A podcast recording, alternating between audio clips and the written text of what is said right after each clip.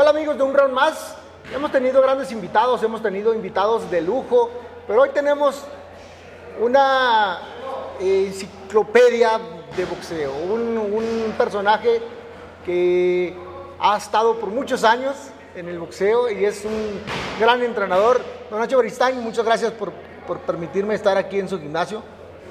Este, y la entrevista, hombre, ha sido la más, la más perseguida. ¿Cómo está? ¿Por qué más perseguida? Pues porque la otra vez me dijo que tenía algo en el oído y luego, luego, luego. No, me operaron. ¿De qué? ¿De me dónde lo encontraron cáncer aquí de este lado Ah, y caray. este, me hicieron una biopsia y me operaron.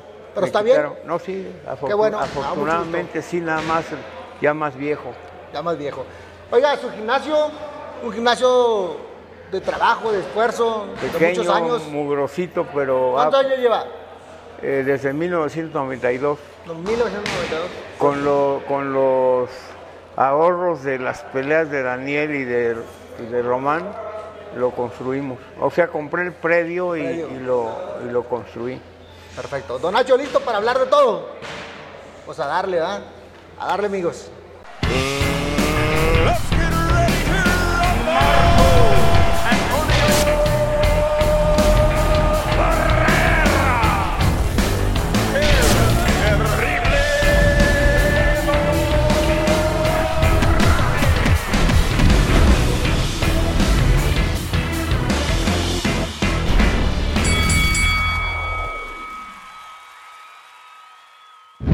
Bueno, don Nacho, vamos a empezar por el inicio.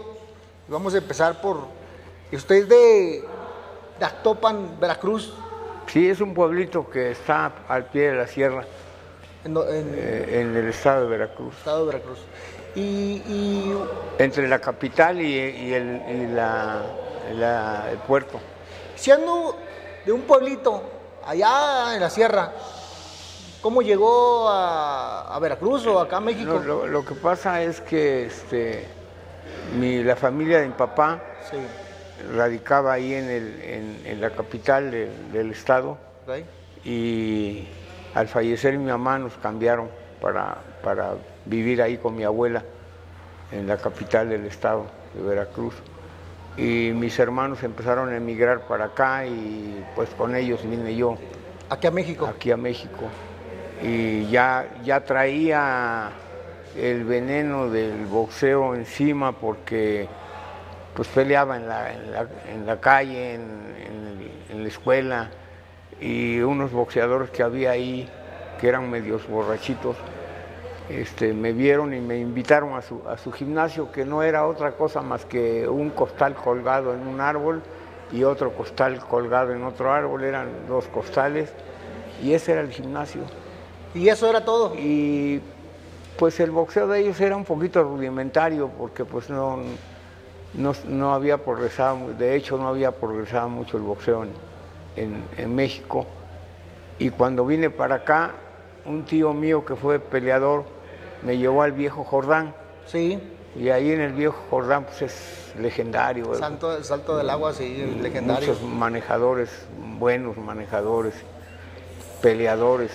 Entrenaba a Raúl Macías, que era un gran ídolo del boxeo. Su manager era Adolfo el Negro Pérez, junto con Pepe Hernández. Y bueno, ahí empecé a, a- a aprender un poco más de técnica. de técnica. ahí- y ahí se empezó a, a entrenar. Ahí, ahí lo, lo único que conseguí con el tiempo fue una lesión en mi ojo que todavía me molesta un poco Claro. y que ya no me dejaron pelear. Pero y estaba un poquito dolido, me sentía mal por, por ya no poder seguir entrenando.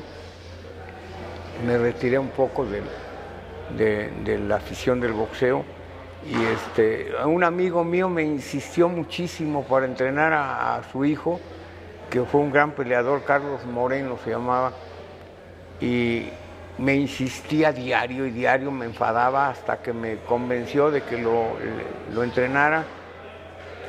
Y junto con ese chamaco llegaron como unos cuatro o cinco chicos de la colonia Guerrero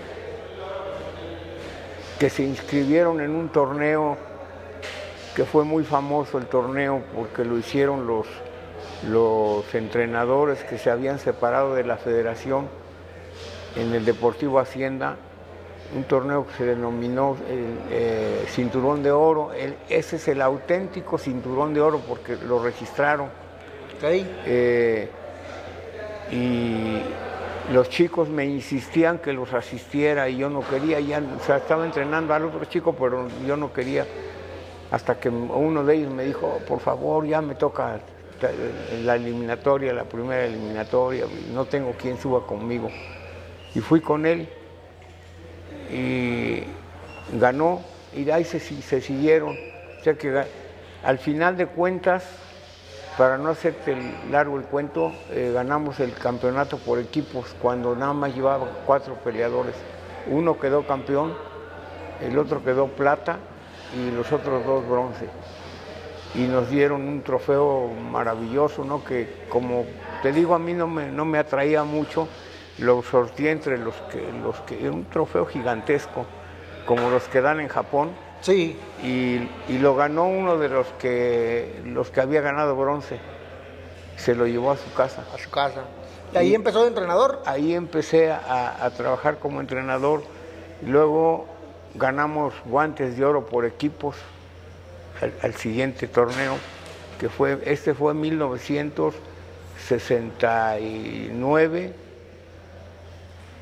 68, 69 y este, ganamos guantes de oro por equipos, luego ganamos el campeonato, hacían el campeonato nacional juvenil, ganamos por equipos, ganamos el campeonato abierto por equipos y nos llevaron a San Luis Río Colorado al campeonato nacional. Y entonces me, me dio la sorpresa el presidente de la federación que si quería trabajar con la federación. Y le dije que no, porque pues no tenía medios para transportarme y había que viajar hasta el Estado de México. Este, me dijo, no, no, la federación le va a aportar para sus pasajes y aparte le vamos a conseguir un bono para que viaje gratis en los, en los camiones.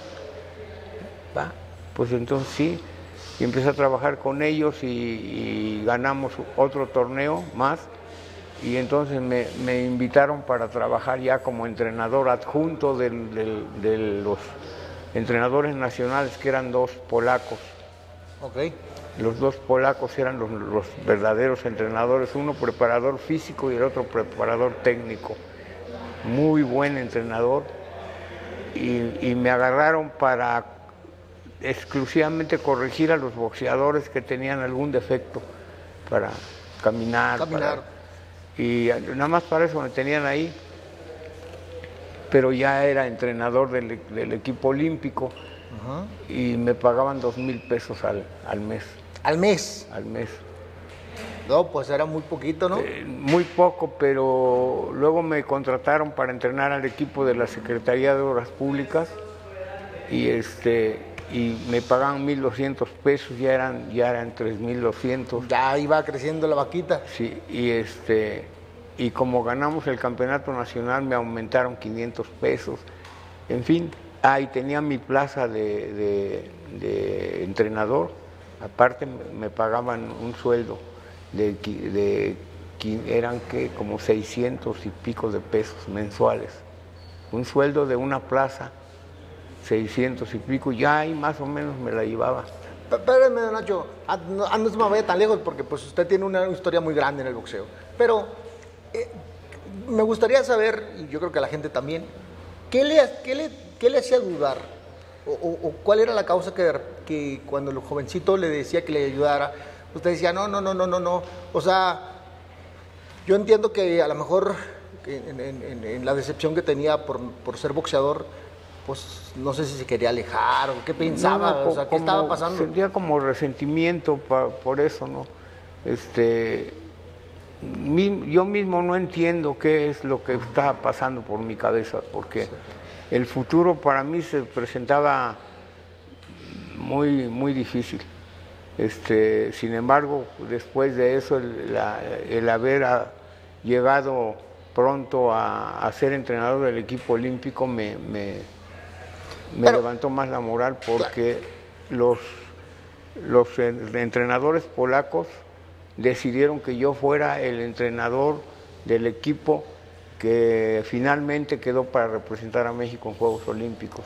Y me mandaron a una gira a Estados Unidos, yo creo que con la idea de que de, quemarme porque no, Estados Unidos estaba muy muy, Muy fuerte, canijo. siempre ha sido muy fuerte. Entonces pelearon en, en San Francisco, en Las Vegas y en Houston fue la última competencia y en las divisiones pequeñas eh, los dos chicos que quedaron medalla de oro en, en la Olimpiada, peso mosca, Ricardo Delgado y, y Antonio Roldán, más otros peleadores, este, peque- pero en las divisiones pequeñas ganamos en Estados Unidos. ¿Qué edad tenía usted en esa época? Eh, mm, 20 años. No, pues muy joven para ser entrenador. Pero no se me vaya tan lejos todavía. ¿Qué le motivó a realmente decir, bueno, chingue su madre, voy a ser, voy a ser este entrenador? Le voy a ayudar a tu muchacho y le voy a seguir de entrenador, pues y luego ya me cuenta toda la historia. Pero, ¿qué lo motivó? Me motivó ser entrenador de boxeo. No, sí, sí lo Estar en lo que a, mí- eh, en, en lo que a mí me estar gusta. cerca de lo que le gustaba y ya no podía como Sí, boxeador. así es. Ok. Pues, y luego cuando, cuando tuvo la gira y le fue bien, decente, Cuando regresamos, eh, la federación me dio un bono más por haber ganado en Estados Unidos y, este, y ya quedé ahí como entrenador.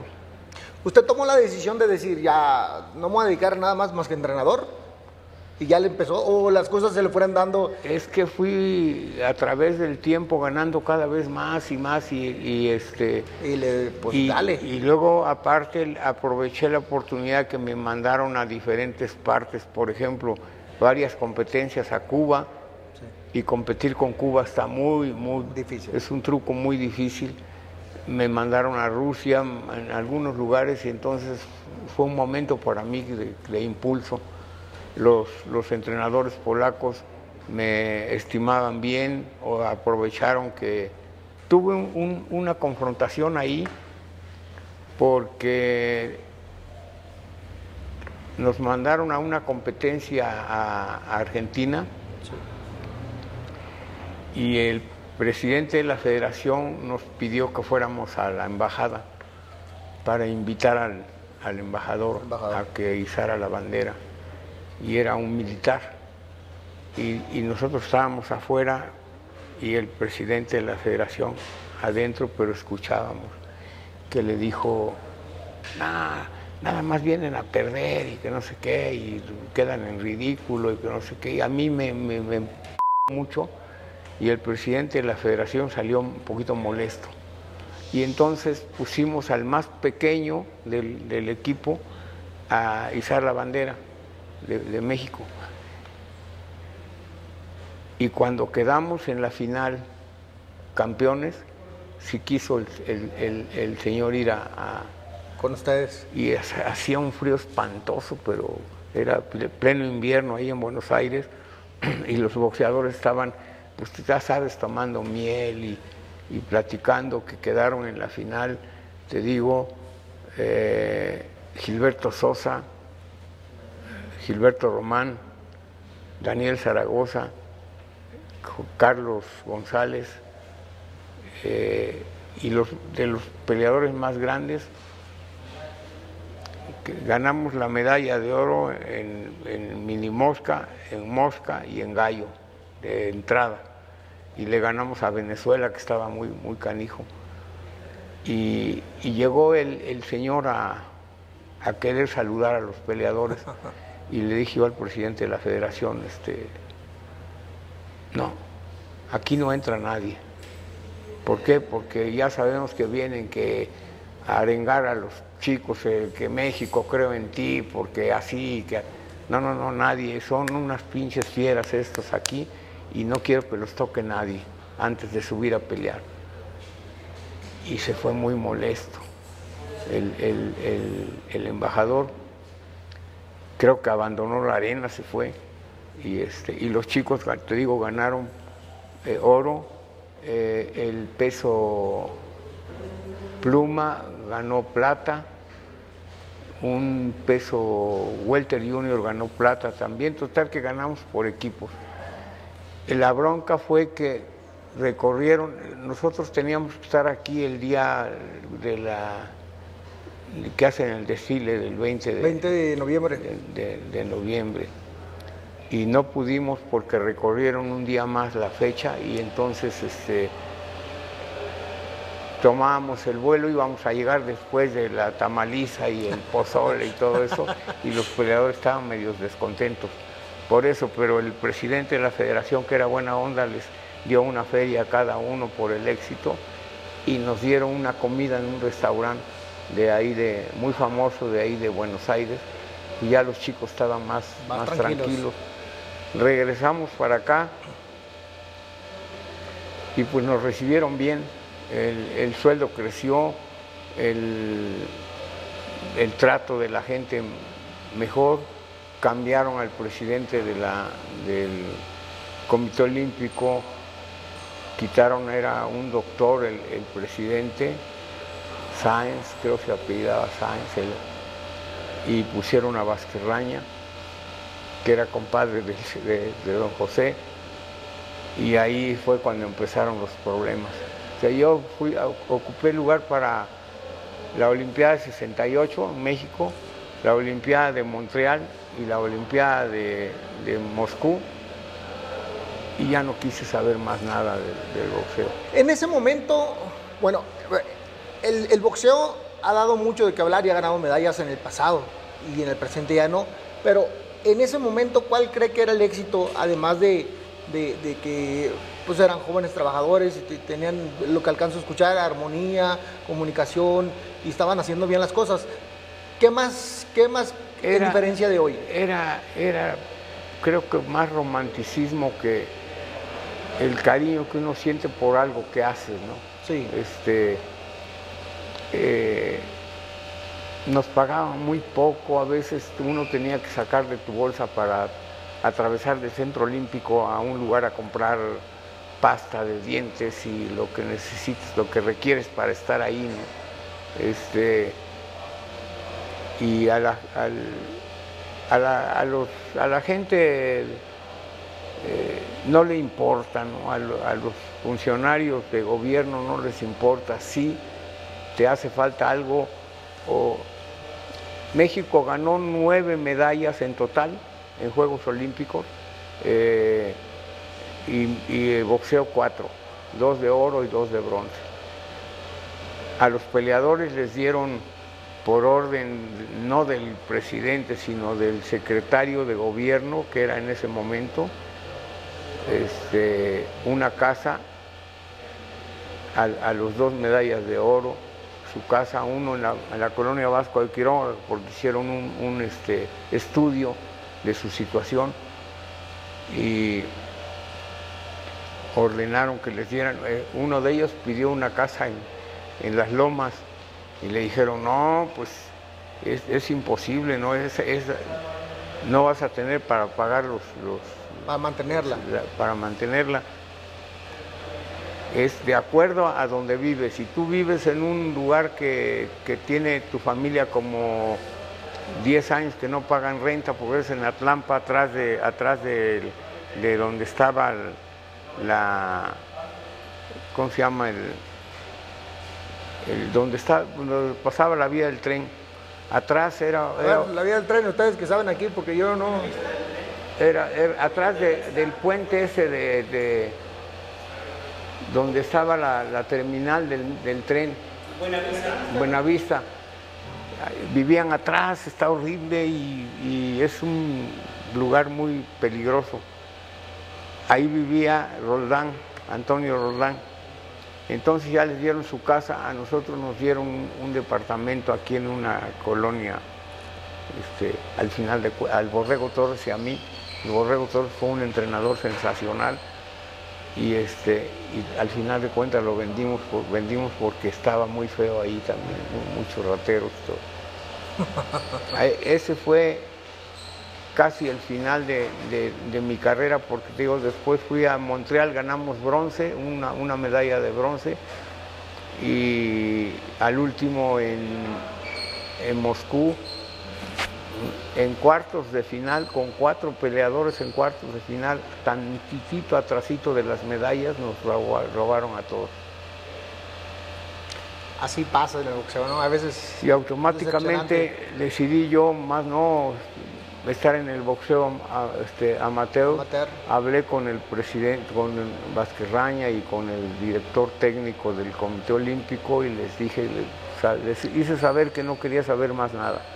Me obligaron todavía a, por contrato a ir a una competencia contra Estados Unidos en eh, ahí donde bailan tap, no me acuerdo cómo se llama la ciudad. Donde vende el tap, eh, donde bailan tap, este. Nueva Orleans. Nueva Orleans.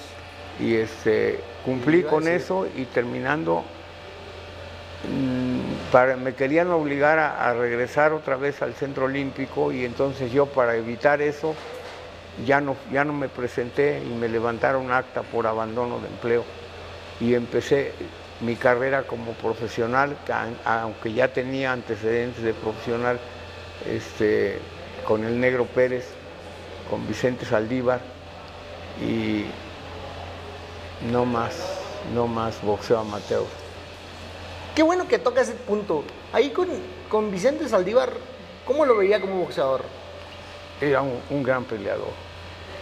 Yo creo que Vicente ganó el título ganándole a un gran peleador que era Ultiminio Ramos, que era un Peleadorazo. increíble, la gente no pensaba que fuera a ganar.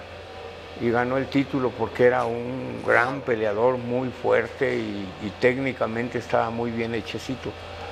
Este, yo creo que la, no le ha hecho justicia a la revolución como peleador, sí, porque fue un gran, creo que ya es Salón de la Fama. No, no estoy hay, hay seguro. una fotografía ahí de, de él, Sí. gran, pero gran peleador. A mí me tocó hace poquito, hace, bueno, poquito, hace 10 años, 12 años, hacer una película de John, John Owen, Owen, no, John, un inglés, al que le, con el que le peleó tres veces. No, eh, ahí está Howard Vinson. Ah, Winston. Ahí está, que- la foto donde lo noqueó. Ah, yo le hice, de- yo le hice de, ¿cómo se llama? De, de Vicente Saldívar, Ajá. el zurdo. Ah, sí, no- no sabía hasta ahorita que- Y tuve que, les dije, oye, yo no me sé bien la historia, pero me tienen que golpear si es zurdo. Me- me- me- pero me van a golpear. Le dice, no, el mexicano ganó las tres peleas. Ay, papá. Sí. Fíjate que él ganaba cuando mucho 110 mil dólares por pelea. Para ese tiempo era Para muchísimo ese dinero. tiempo, pues quién sabe, porque a ¿Por nosotros, qué? a nosotros nos pagaron una madre de dinero. Pero este, como éramos ayudantes del Negro Pérez, y bueno, ¿Y quién era el bueno ahí entonces? ¿quién? De, de Saldívar. ¿De Vicente? Sí. Vicente. Era Vicente y tenía dos entrenadores que les pagaba.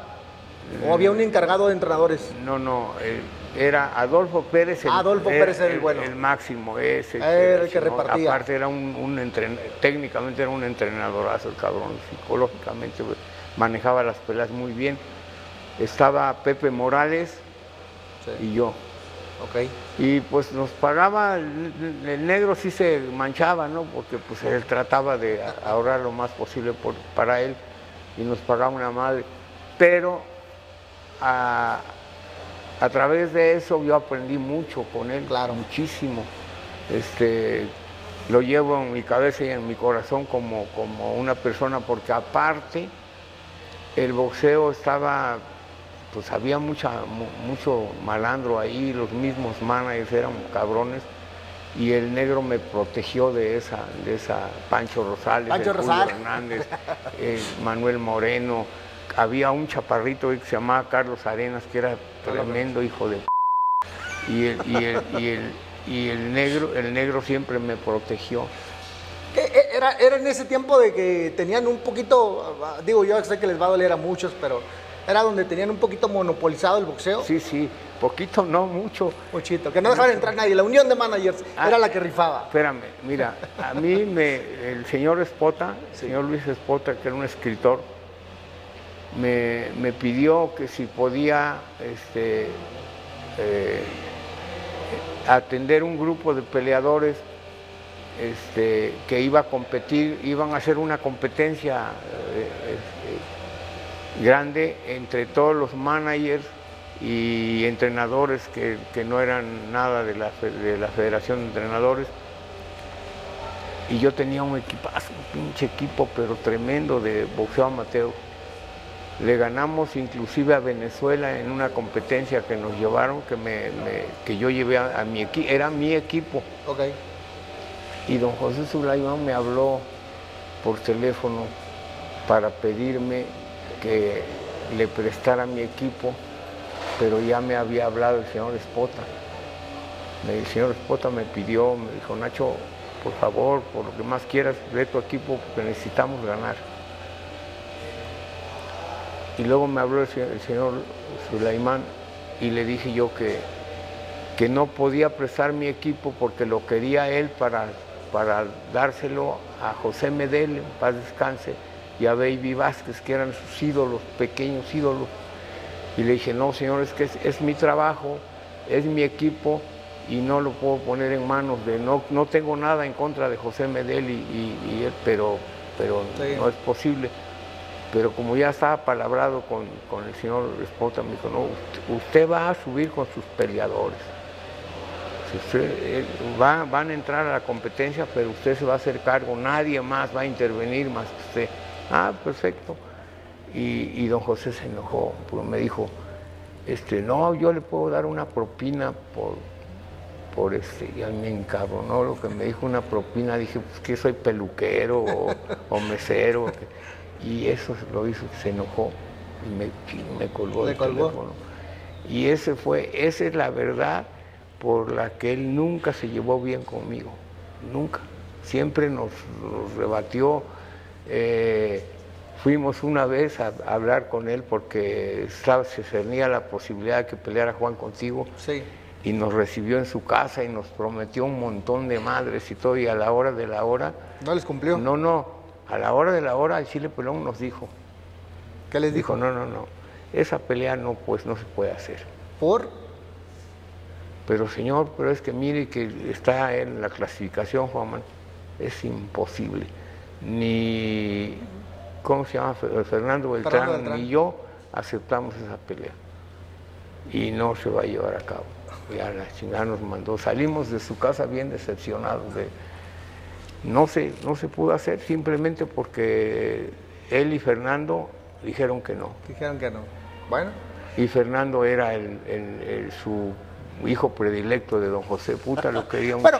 Fernando, hace poquito, y nos vamos a adelantar, pero ahorita nos regresamos. Hace poquito hablamos del tema y este, yo le pregunté, en- así como usted, donde no nos ponemos de acuerdo, no, no tocamos de que, ay, vamos a decir esto, ¿no? Aquí ahí libremente hablamos y le dije a Fernando, a ver, güey, explícale por favor a la gente, explícale por favor a la gente por qué la pelea de Márquez y Morales no se hizo.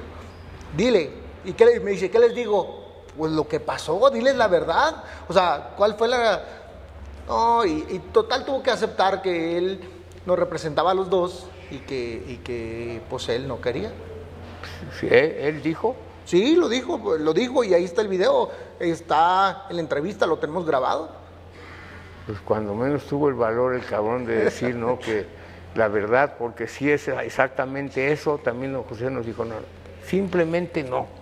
Sí, sí, entonces la gente, ya ve, los periodistas de repente le echan, a- le echan a, a- a Márquez, me echan a mí, que, que, lo- que tuvimos miedo. Y la verdad, yo, yo entiendo que pues, Son miedo, miedo no, es- porque es- a, eso nos dedicamos y para eso estamos. Es que son peleadores y a eso se dedican, Claro. pero, pero muchas veces... eh, Los intereses. Mira, ahorita, ahorita mismo, mi- este muchacho que estaba aquí, este, escribió algo para un güey que está escribiendo que yo digo del Canelo Álvarez y que, que le tiro al Canelo Álvarez y que y, y- y no es cierto, es alguien que eh, alguien Sí. que está escribiendo en mi nombre Claro. y ahorita ah, eh, este muchacho está haciendo una investigación a ver quién es ese ¿Quién es cabrón. la persona? Pero por ahorita, ahorita hablamos de eso también. Y, cuál es su pensar? Porque entonces vamos a tener, vamos a tener la oportunidad de, de- de re- saber realmente. Pero ahora, ahora que me dices que Fernando dijo que, que él, y e- efectivamente es cierto, se sumó nomás para, para el, el- ¿cómo, le, cómo, cómo le dice a, a Fernando? ¿El, el qué? No, yo no sé. Usted Dígame cómo le dicen. No, es que El cangurón. alguien- el canguro, sí, el canguro. Un saludo al Beltrán, hombre. No, no, no. discúlpanos, es el trabajo, güey, pues tú sabes. No, no, fíjate, yo lo admiro mucho. Es Sí. medio cabrón, pero sí yo lo admiro. Sí, es un- es una- buena persona y es muy inteligente el cabrón. Muy inteligente. Sí, sí, sí. Bueno, pero vámonos para atrás, vámonos para atrás. Estábamos A ver, hablando. a ver, va. Estamos hablando de. ¿De qué estamos hablando? Del, algo del boxeo. Ah, de los boxeos, del, no, del, del- del grupo de los boxeadores, de los entrenadores, de- del equipo que llevó con. que se enojó con don José Suleiman.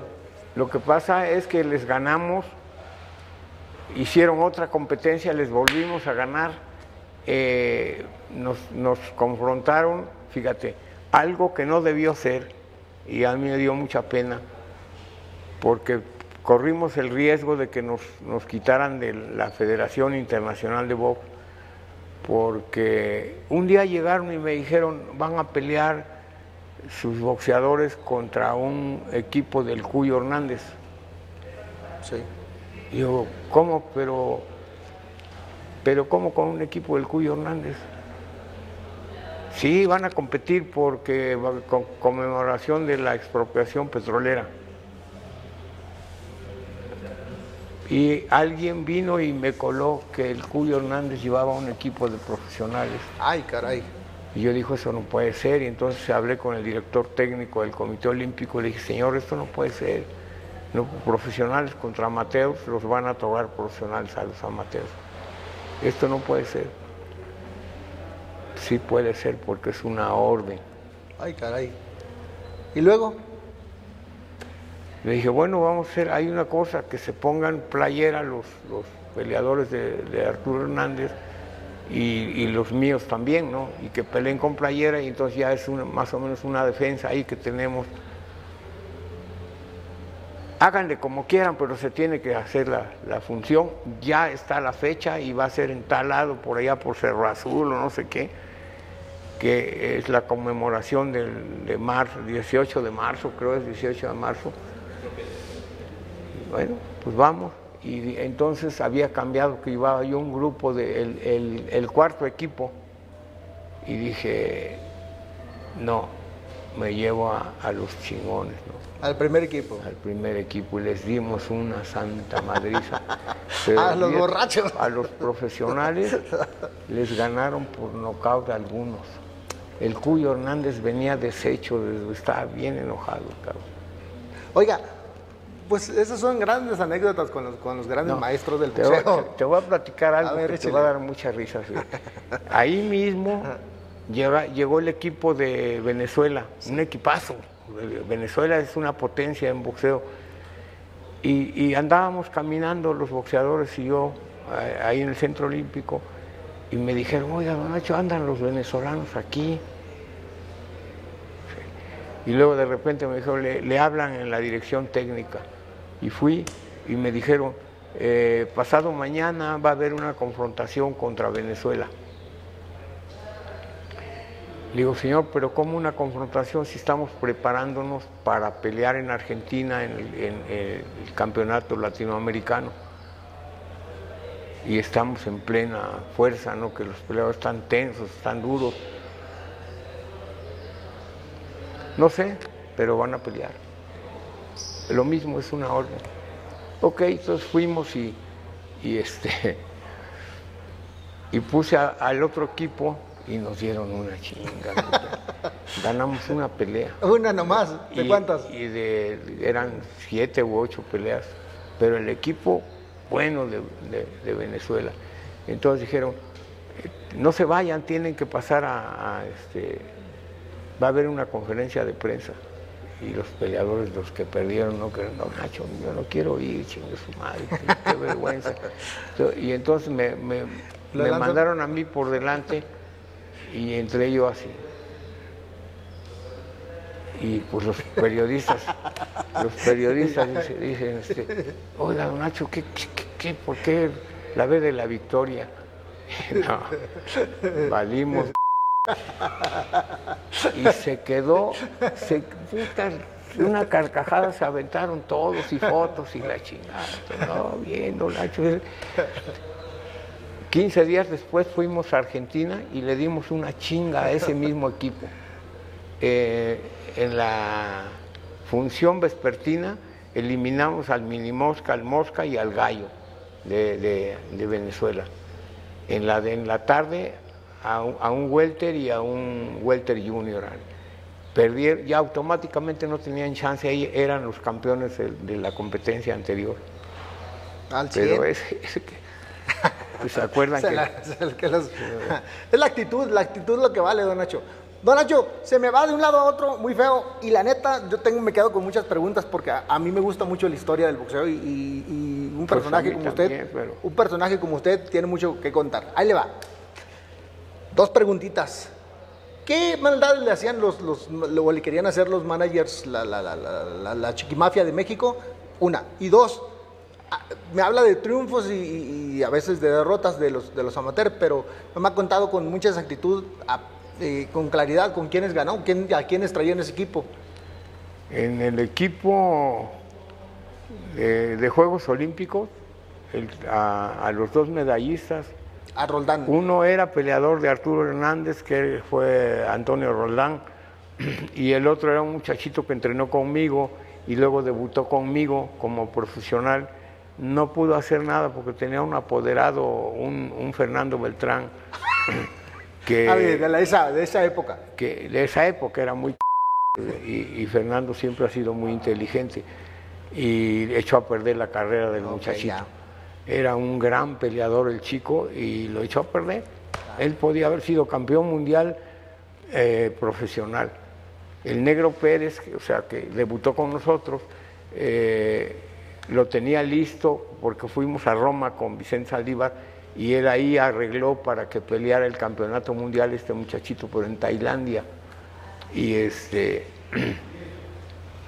no se hizo porque como yo me quedé aquí en México y el negro me dijo te, tal fecha agarras tu vuelo y te vas conmigo, este y yo me quedé aquí. Cuando estaba entrenando a este muchacho llegó eh, Cuco Conde, que era un, un manager de peleadores cubanos muy famoso, con, con Kid Rapidez y con otro, para decirme que automáticamente eh, el, boxeador ese Ricardo Delgado pasaba con ellos. Y entonces hablé por teléfono con el negro y le dije, este, me dijo, "Eh, ya arreglé la pelea para este muchacho de campeonato. Le dije, negro, ya no está con nosotros, hace media hora vinieron aquí, se lo llevaron, va a estar con, con, con los cubanos. Déjalo, el negro tomaba decisiones, déjalo, está bien, no hay ningún problema, ahorita les hago el, el trato. Y el muchachito nunca se enteró que ya estaba arreglada la pelea en Tailandia por el campeonato mundial. Wow. Lo acabo de ver en Cancún, está enfermo, jodido, y platicamos y, le, y le- le comenté que él iba a pelear el campeonato mundial. Lo mató. Nunca me dijeron nada, Nachi se em- empezó a llorar. Claro. Son cosas que ¿Cuántos pasan. boxeadores en esas circunstancias o, o que tenían muchos atributos, muchas capacidades y por alguna razón no se les dio? Porque hay muchos que no se les da. Sí, sí, algunos, algunos. ¿Uno que ustedes recuerdan muy en especial? ¿O Pues algunos? por poco este, Ah, Román. por poco este, ¿sabes qué es?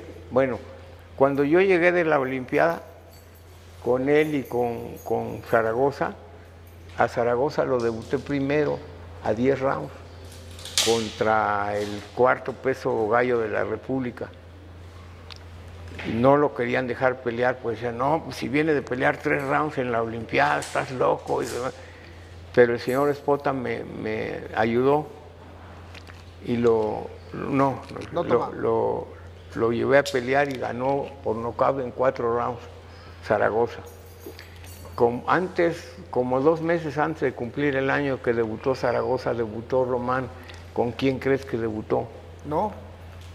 Con el séptimo peso supermosca del mundo Wow.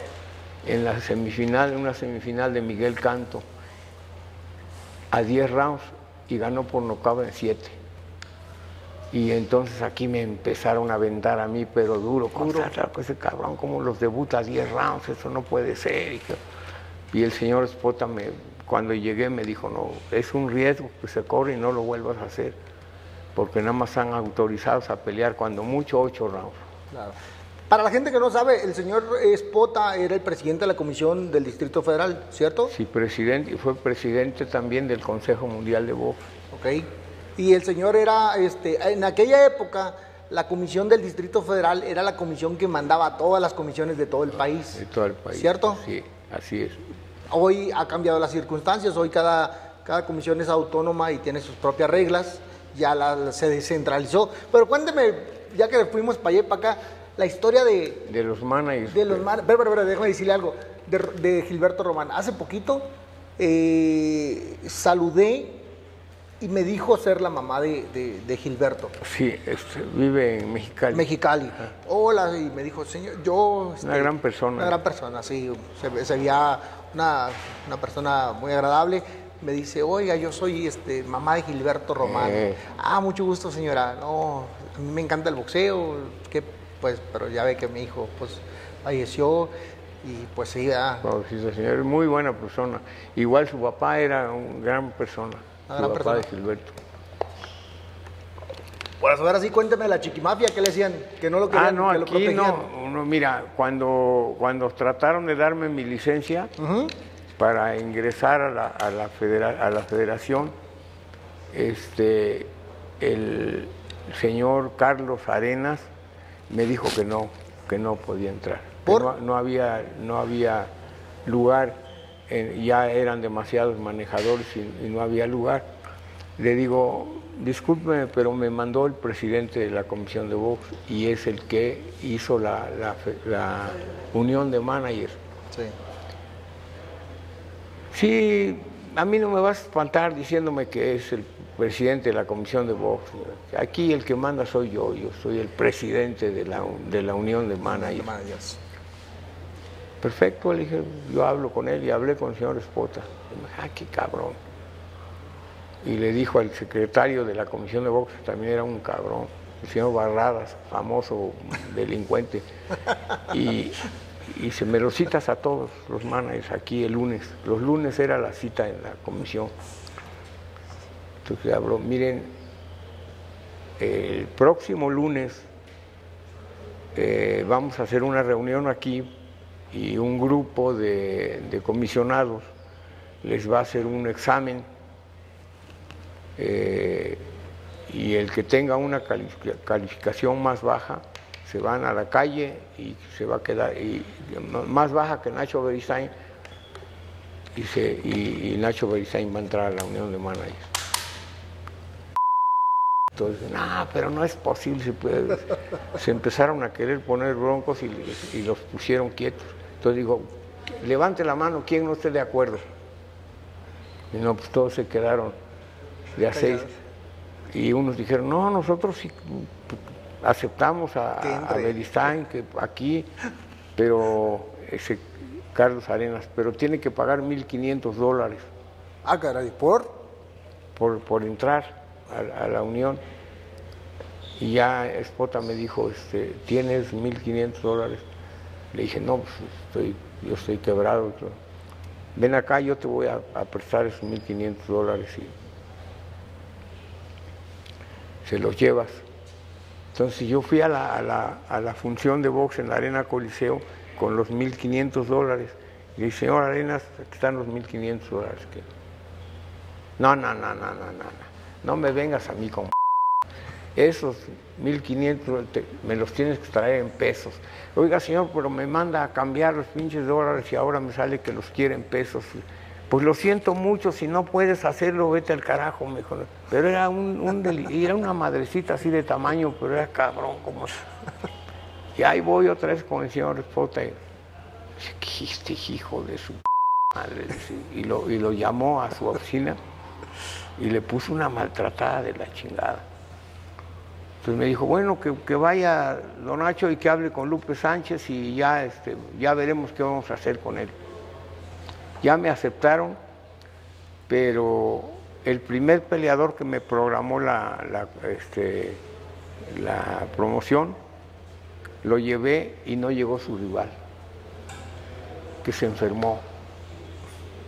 Y el- el otro peleador que llevé que no, que se cortó un dedo y que la chingada. Y entonces llegó el hijo del, el hijo del, del promotor de Eladio Flores, el, Eladio Flores, su hijo, joven, y era cabrón. Los juntó a todos. El que vuelva a hacer un movimiento de eso, así se va a la chingada, no le vuelvo a programar un peleador. Aquí tienen que aceptarlos. Pues. Y entonces ya me, me eché la primera pelea profesional y, y perdimos. La segunda pelea y perdimos, la tercera pelea y perdimos. Hasta que Agarró, por agarró allá dije yo, me está yendo como en feria, ¿no? Y empecé a ganar peleas. Y mis peleadores estrellas era este y. Daniel Zaragoza. Zaragoza. Daniel Zaragoza se coronó campeón en la primera pelea que tuvo al campeonato nacional, ganó el campeonato. Y Romancito, pues, se fue por el título mundial y fue y lo ganó. Sí, era, grandioso, no me acuerdo No, que era un boxeadorazo. boxeadorazo. pero era estilista, bueno, rápido. Pero la, la mafia era, ah, ¿sabes qué? Hacían, por ejemplo, yo tenía un peleador que iba a pelear en, en Ciudad Juárez. Sí. Yo iba con mi peleador a Ciudad Juárez para que me dieran la salida aquí, tenía que autorizar la unión de managers.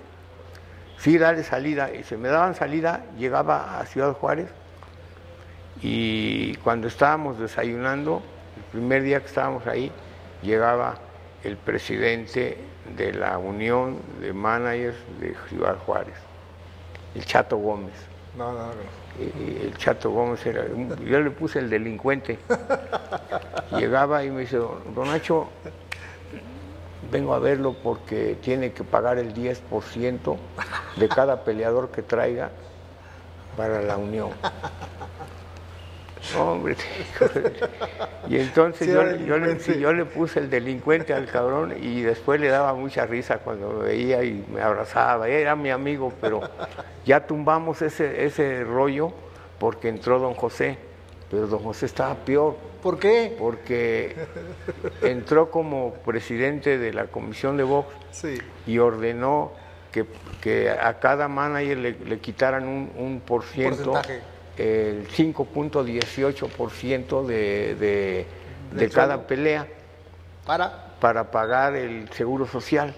Mm, Y, este, y yo tenía un, un documento que me, que me dejó el señor Spot antes de morir, en donde decía que no había que pagar nada.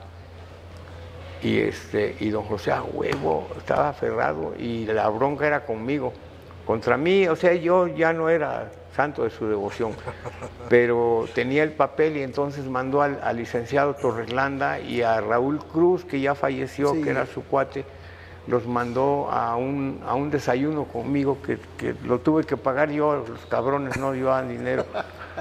Y, este, y me desayunamos y todo, y cuando me dijo, Don Nacho, es necesario que pague con, eh, la secretaria de la Comisión de Vox ese, ese eh, imposición. Digo, es que ustedes no pueden cobrar impuestos. Es- es- eso no puede ser. ¿Por qué no puede ser por esto? Mire. Se, que- se quedó. y me dijo, no me permite ver, no, no, no, no, no. Le puedo dar una copia, que está una pinche copia de... Esta me la quedo yo porque es- Porque es la que vale. y eh, ese era el licenciado Torrelanda. Chin, hablo con José, hay un problema muy cabrón. ¿Qué pasa? Este Beristain tiene un documento fiel y que no podemos hacer nada. No podemos imponerle, podemos cobrar a los demás managers, pero a este güey no le podemos hacer nada. Mándalo a la chingada, dice, no quiero saber nada de ese cabrón, a la chingada. Dice, pero que no pague, que no pague, pero también lo vamos a bloquear. Entonces era, Era olvídate, estaba muy cabrón, estaba muy cabrón. Torrelanda.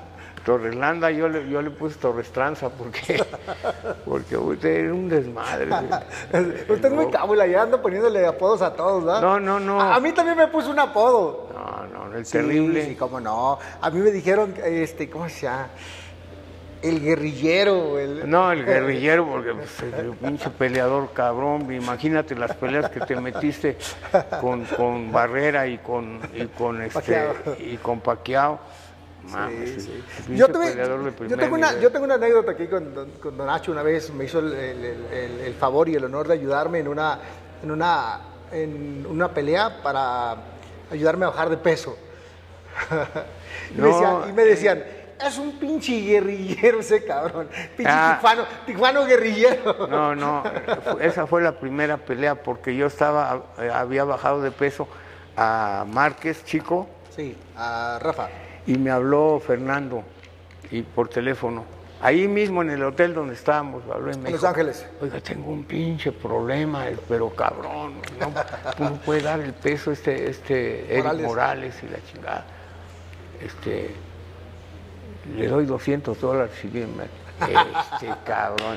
Le dije yo, mira qué cabrón. Este, le dijo, no, no, sí, pero de cuates sí iba. Y entonces estábamos bajando de peso a Eric y le hablaron por teléfono y dijo, no, déjame en paz, cabrón, porque estoy bajando de peso a Eric Morales, dijo él. Y que le contestaste, no, sea mentiroso, cabrón. porque se llevaba muy bien, ¿no? Y este, bajó de peso muy bien, pero una vez me agarra este cabrón de eh, Fernando enfermo en, la casa tuya, una gripa que tenía un resfriado bien cabrón, y me habla y me dijo, don Nacho, le vamos a pagar un boleto y huele a las temprano a, a la- a Las Vegas para bajar a Eric de peso. Digo, no hombre, si me estoy muriendo aquí, cabrón, estoy bien jodido. No puedo, no me puedo subir al avión, me va, me va a morir. No me diga, no me chingue, entonces, ¿qué vamos a hacer? Pues no sé, güey, si, quieres lo bajo por teléfono, yo le ayudo a bajar de peso por teléfono. Y me dijo, no, yo me acuerdo re bien de ese cabrón, de la expresión de ese, no mames, como por teléfono y la chica. Y le digo, y empezamos a hablar, Sí. Ah, eran dos horas de diferencia con México y, y bajó bien de peso, porque me, me dijo, le digo, le digo al, al- al- a este cabrón de él, oye, denle, ya bajó de peso, denle un poquito de ice cream De nieve, sí. sí. y, y- y un- unas tajitas de, de, ¿cómo se llama? El, este, pavo, de Sí. pavo, no de, no de, ¿cómo se llama? De, de pavo, así, no, Sí, el, el pavo de pavo. normal, sí. Y este, y el pinche Fernando me dijo, ah, es que el guerrillero me dijo que, que usted le había dicho que, que en vez de 200, de 200 gramitos de que le diera 400. Y dije, no, si era pinche mentiroso el Pero. ¿sabe qué? Pero- nunca me pagó el Ah, cabrón. nunca le ¿eh? pagó. No, nunca me pagó. Pero, sí, algo sí le tengo que decir, y se lo digo aquí con mucho respeto, pero se lo digo. Ahí le va. Cuando me puso a bajar de peso una vez, yo me acuerdo, dijo, a ver, pinche tijuano guerrillero, a ver qué tanto aguantas. Órale, cabrón. Y ahí me tenía brincando, ¿no? Ahí me tenía haciendo Lo que ejercicio. pasa es que luego estaba tapado. me estaba- metió, me tapó. tapado. Y, y es que tengo, tengo ganas de miar, pues meate ahí en la, en la toalla que tienes, tenía una toalla ahí, meate ahí, chingado. pues, Me encerró, me encerró, me tapó. Y a mí se me hace, a mí se me hace que me tapó un poquito más de tiempo. Y luego, porque, una trampita, ¿no? porque cuando terminé, terminó, me dijo, guerrillero, ¿aguantas, no sé, otros siete minutos más, algo así, para completar como 15, 20? Le dije, sí, si quiere. Me dijo, órale, pues. Y me estaba asando adentro, me estaba muriendo, pinche calor. La gente, les voy a contar cómo es el tema. El tema es que haces una serie de ejercicios y, y- y en alguna parte cuando ya estás bien sudado, bien sudado, bien sudado, te tapan. Sí, es te tapan, te- te- te- te pones en, en- en así recogido en el piso y te tapan y sientes un calor infernal. Y hay quienes no aguantan, ¿no? No todos Y aquí, aguantan. y aquí, aquí Don Nacho me, mandó a un extremo y dije, El- el qué único- cabrón Nacho. El, único, el único que no la aguanta es Fernando, él no la, no la aguanta. No, mira, mira, te, te explico el Sí, detalle dígame. cómo está. Todo el ejercicio que haces y te ponen ahí es como un sauna. Y terminando de ahí, te tienen que limpiar el sudor, porque a Julio César Chávez lo bajé yo en París, que no podía bajar de peso el cabrón, cuatro libras y Libras. media. y lo bajé de peso para pelear al otro día y al- hacían el peso el mismo día y a- que hacían la pelea. Ocho el horas vi- antes. El pinche Julio estaba, parecía camarón, ya ves, está güerito el cabrón. Blanco, blanco, Parecía güero. camarón. Y su pinche madre, no voy a dar el peso, que la chingada. Y lo, Es loco, no voy a dar el peso, cabrón. y lo, y lo llevamos a la balanza. Se subió a la balanza. Hijo de Eh, chingada. Su pinche madre, esta madre no sirve. Y le dio una patada al cabrón. Y que estaba el señor que la cuida. ¡Eh! No le peguen, eh, que es la balanza de mañana en el, en el pesaje y la chingada. Pinche madre, porque se me hace increíble que haya dado el peso. Es la primera vez que me voy a ir a la cama con un, jugi- un jugo de naranja con dos huevos crudos. Sí. yo, y me dio asco, sí, chingadera. Pero dio el peso el cabrón y su manager era eh, el, ¿cómo? ¿Cómo? Eh, Rosas. el zurdo Félix. Ah, zurdo. Una maravillosa persona, muy tranquilo, muy a toda. Y, y el que se Pues. Se, se- sí, pues se ahogó, ¿no? no, que se, que se fue nadando, se fue nadando y Y ya no quiso regresar. ya no quiso regresar. No, pues sí. Y, y él estaba muy dolido. ¿Quién sabe qué, qué problema tendría él mental que estaba muy jodido y se, se, se chingó? se- Y hablando de historia ahí ya, cuénteme, ¿quiénes para usted han sido los mejores maestros? de, boxeo en el pasado. De boxeo. Híjole, hermano, pues lo que hizo tu papá contigo No, no, no. está muy pasado. cabrón. Pues, pues sí. Pues es del pasado. ok, está es bien. del siglo pasado, tu papá Sí, es del sí. siglo pasado. Viejo, gracias. El, el señor este de, de Tijuana, ¿cómo se llama? El- Rómulo. Re- yo le digo Rémulo. Eh, Rómulo, Rómulo Quirarte. sí es, es- o en un tiempo fue, ahorita ya está fuera de... Sí, ya, ya, trabaja muy poco, ¿no? Sus hijos, ¿no?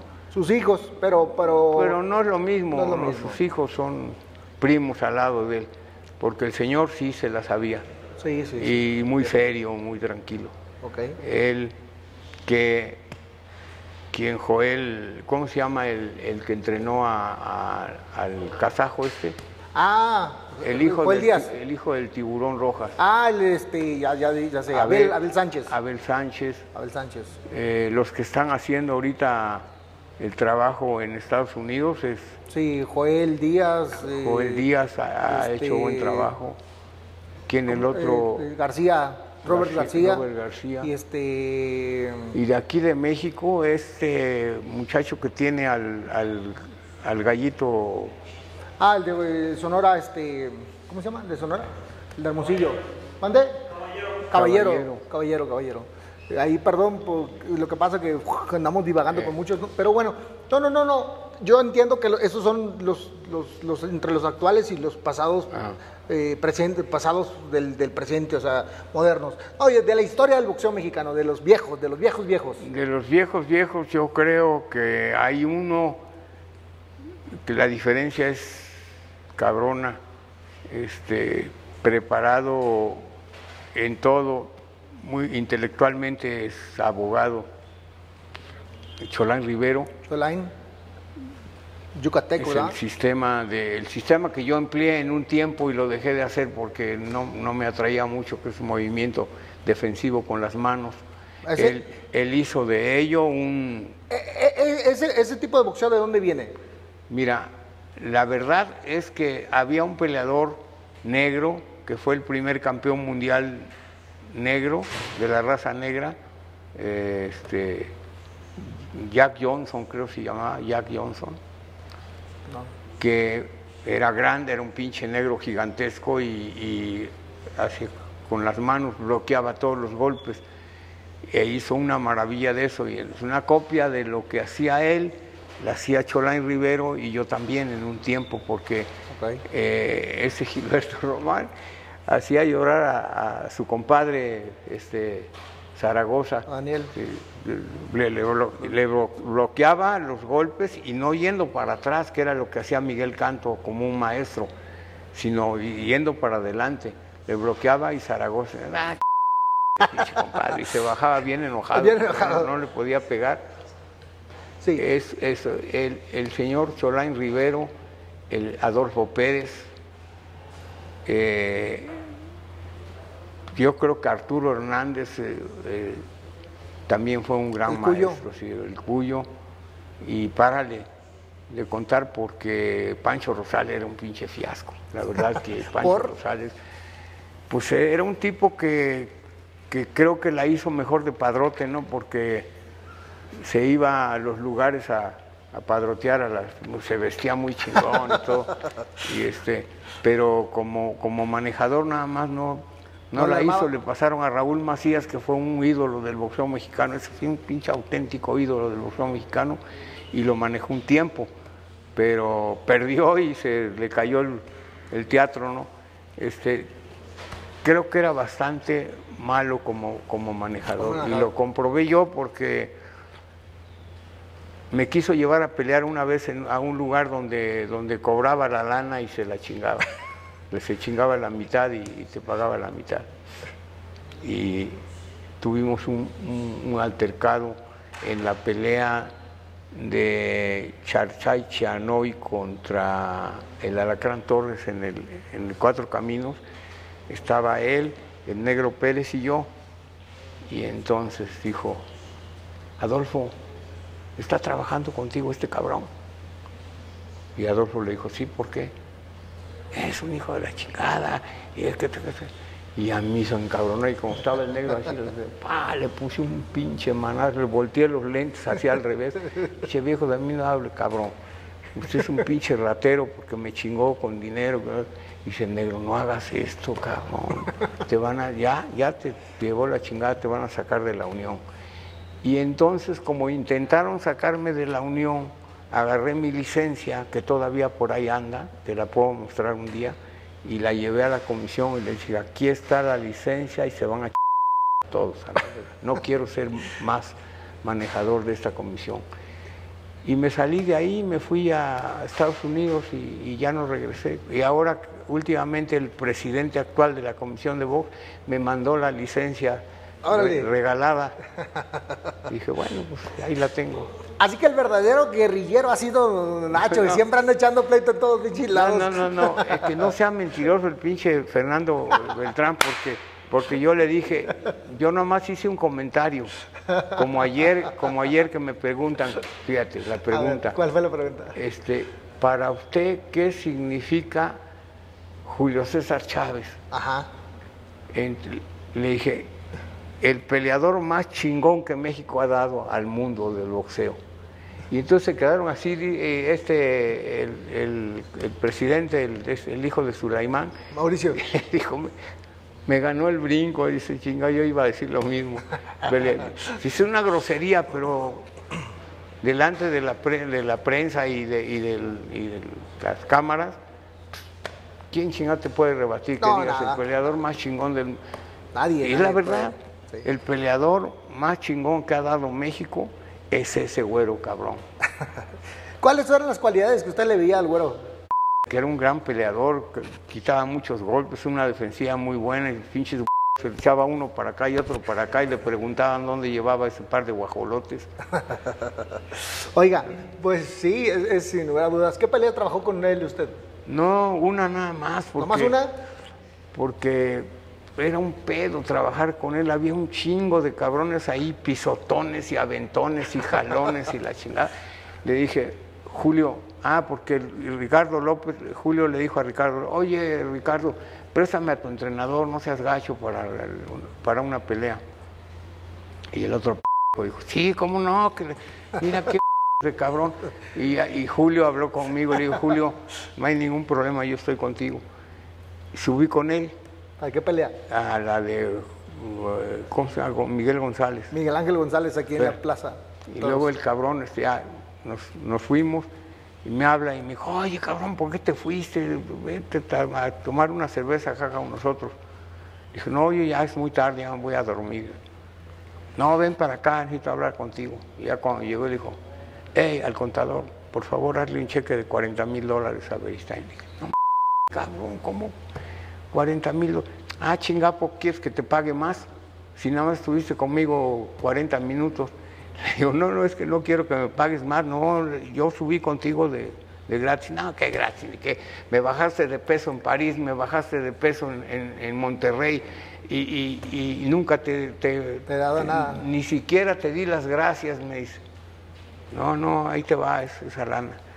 Y, y- y pendejo yo que no le saqué una copia, si no la hubiera sacado para tenerla de recuerdo. De porque recuerdo. yo lo- lo- le tengo mucha estimación a ese Sí, sí. Se, se da mucho querer. Es, Sí, es- sí. es- es- es- este. Cuando se enoja es cabrón, pero, Sí. pero este, es buena onda. Ayer que, lo Ah, fuimos, buena que fuimos a saludar y todo, luego el cabrón me abraza y me da un pinche beso en la cara. Oye, no mames, besando, Ana cree que... Ay, somos del mismo bando. Sí. Pero es cabrón el güero, es simpatiquísimo el cabrón. Muy a simpático, muy simpático. mundo. Yo creo que esa es, es una virtud que tienes muy simpático en todos lados. Y ya que habla de peleadores así del nivel, el- el- ¿cuál fue su experiencia con, con Oscar? Oscar de la Hoya. Hijo, una experiencia bien cabrona. Por Porque trabajamos muy una, fuerte. una pelea nada más también. Sí, una pelea y, y muy fuerte. Y este, tenía un pendejo ahí que, le, que lo colgaba de los pies, lo metía a una tina con todo hasta acá con hielo. Digo, mira, es, esas madres son para quitarte el dolor corporal, pero te va a hacer daño, güey, eso no puede ser. Después de la pelea, que yo la paré, esa pelea yo la paré porque el hermano me dijo, no, no va a parar la pelea, porque yo, que ah, me vale que sea su hermano, él le están madreando muy gacho y yo voy a parar la pelea. Y la paré y esto me dio las gracias. ¿Cuál, cuál fue la pelea? La de Paquiao. Paqueado, ¿verdad? Sí, le puso una remadriza y estaba todo. Digo, no, no, no, ya, si no lo va a lastimar el cabrón. Yo ayer posté una feria, estaba en Guadalajara, eh, fui a hacer una función y, paramos la función pues para presentar la pelea y había comprado unos tickets pues porque dije, está fácil, está papita, ¿no? Y madres, pues en el segundo tercer round rompí los pinches boletos bien encabronado. Ah, no va a ganar. Me, dije- me decían, no, güey, sí, sí, sí gana, no, ya no va a ganar. No, este ¿qué- cabrón". ¿Quién? Que, este, Este, Oscar. No, no, no. Él me dijo después, Nacho, soy un caballo de carreras, pero viejo. Ya cansado. ya, cansado. ya estoy. Y la, la esposa de él también fue y me dijo muchas gracias, señor, porque lo estaban lastimando mucho. Y el hermano se quedó bien cagado, bien encabronado porque le paré la pelea, pero después fue, me lo encontré y me dijo, no, gracias, sí estaba muy madreado. Oiga, usted ha tenido muchas experiencias con muchos peleadores, muchos campeones mundiales y, ahorita vamos a tocar unos cuantos de los grandes nombres que ha tenido y grandes victorias. Pero, eh, ¿cuál cree que ha sido el momento más crítico como, como entrenador que, que ha tenido que tomar esa decisión de decir, ¿sabes qué? no va más, ¿no? Porque a veces hay, hay, hay, momentos que uno tiene que, como entrenador, tiene que tomar la- esa Sí, sí, decisión, sí. esa difícil decisión de, de acabar a lo mejor con un sueño. Este, en el caso de Oscar, pues ya estaba cansado, pero hay otros que están más jóvenes, que están fuertes, pero que los están lastimando. ¿Cuál ha sido lo así que usted cree que, dice- que dijo, sabes qué, esta si no la paro, ah, pudo haber pasado una desgracia? Pues ha habido peleas, pero de las grandes, grandes peleas no. Una pelea en, en la Arena Coliseo, estaba peleando un, un chico que le, quién sabe por qué razón, iban y, y terminaba el round y el contrario le pegaba cuando iba de, ya de, de ir al- en, el cabeza. cerebro y le paré la pelea fue este, un, un boxeador ya avejentado, es ingeniero y, y ahorita ya creo que no puede ni caminar. El que hizo todo esto, este, Emeterio Villanueva, no sé si te viene a la mente, un peleador que peleó mucho en, en boxeo amateur, le gustaba mucho el boxeo amateur, se avejentó y luego quiso ser profesional y ya, ya no pudo pero fue campeón nacional de peso semicompleto. Este, le ganó al, a- aquel que tenía una pierna tiesa, ¿te acuerdas? Macetón, El macetón. Macetón Cabrera. Sí, le ganó muy bien, le ganó y cuando le levantaron la mano a, a este muchacho, el pinche macetón se fue por atrás y ¡palo! ¿te imaginas para lo que pegaba y le pegó en el, ¿Que le lastimó? en el cerebro, pues lo conmocionó. Pero le pegó el madrazo acá, y te imaginas, le pega ahí la cervical, lo, lo mata. Y lo, atendimos, lo levantamos. La siguiente pelea que tuvieron se la tuve que parar porque ya lo estaba madreando mucho. El, ese el mismo macetón era la revancha. Y paré la pelea porque ya no daba más. Ya nada más. Son momentos que uno intuye que ya es suficiente, aunque el peleador se revuelva y haga lo que haga al carajo. Porque es una decisión que solamente uno está poniendo en riesgo la vida de un peleador. Ya me nombró algunos, algunos buenos managers de la actualidad, porque algunos ya, por ejemplo, mi papá, don Rómulo y algunos otros ya, ya, ya están casi fuera del boxeo. ¿Usted cree, cómo, cómo ve el futuro? ¿O ¿Usted cree que haya buenos entrenadores en la actualidad?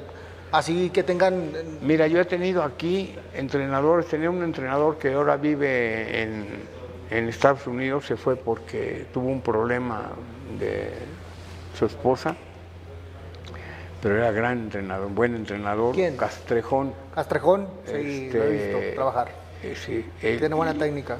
pero ya automáticamente hablé con él ahora que estuve en San Antonio, me dijo que estaba muy triste porque los dos mejores peleadores que tenía este, se le acababan de matar en un accidente y eran de gran clase, don Nacho, yo pensé que iba a ten- tener un primer campeón del mundo, y- pero aquí en la actualidad la droga está bien cabrones y venían, cuando hicieron una autopsia venían drogados. Está. Y yo siempre pensé que el muchacho estaba limpio y todo, pero no, se, se mataron. Se dice que tenía como cuatro o cinco días y yo estaba en San Antonio ahora y me habló. Me, me habló y me dijo, oiga, don Nacho, tráigase una sombrilla porque hace un calor del carajo, dice, y, y este, y, y le va a hacer daño. Sí. Si, si no salimos del hotel, ¿qué chingados va a hacer? Salimos del hotel para la arena. Para la arena, sí. Realmente siempre, siempre pasa eso, cuando vamos a las ciudades, los entrenadores o peleadores, nunca disfrutamos las ciudades, muy poco. para nada. La neta es que...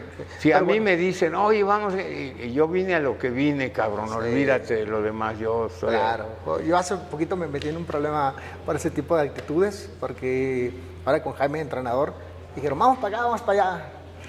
No me puedo mover, tengo que estar No, aquí. no, pero haces tu trabajo bien y, y está Claro. bien, qué chingada.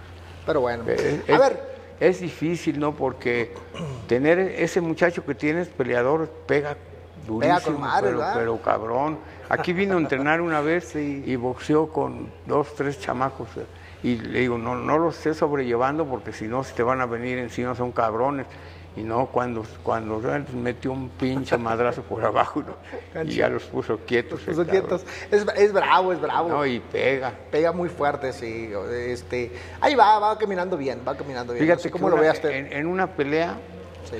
Eh, no me acuerdo el, el hotel, este, estaba parado junto a mí y, y no sé por qué razón platicamos, yo no, yo no lo conocía, no sabía quién- de quién se trataba. Me dijo, acabo de pelear ahorita, gané por notar, pero estoy aquí afuera porque va a venir un familiar y, y lo- lo- unos, tengo unos boletos, le voy a meter. ¿Cómo te llamas? Jaime Munguía. Ay, peleó creo seis rounds, ocho rounds, pero desmadró un cabrón, pero gacho. Pega muy, pega, Pega muy fuerte, sí. Eh, eh, yo, eh, yo le he intentado cambiar, no cambiar, mejorar que no abra tanto las manos para tirar golpes, porque, Pero, porque se te ha se abría dificultado, mucho. ¿no? Se te ha dificultado. Se le ha Por- dificultado. Pero ahí vamos, ahí vamos caminando. Ahí va, ahí va. Sí, pero- Vienen los mejores compromisos y ahí es donde están las pruebas. Ahí es donde va a estar, cabrón. Ahí es donde va a estar cabrón. Vamos a ver si todo lo que ha aprendido eh, eh, se puede poner en práctica Yo y creo, yo salimos creo que lo, lo- lo mejor es la pegada, porque el cabrón resuelve las peleas bien con Sí. su punch. Y, y- y- y te- quiero decir que no es pendejo, ¿eh? No, Él intenta. es y- inteligente, es sí, inteligente. se quita uno que otro madrazo, pero en aras de pegar, porque sabe que la diferencia es la Sí, pegada. la pegada. Eh, eh, lo, lo- lo dice muy atinadamente porque mucha gente me dice, es que no tiene defensa. Es que él no se preocupa por la defensa, él se preocupa por el ataque. Sí, por, por las joder, por, por- por cómo llegar y lastimar. Pero el tema es que pues ahí estamos intentando que los ataques ¿Y sean un poquito más. pelea?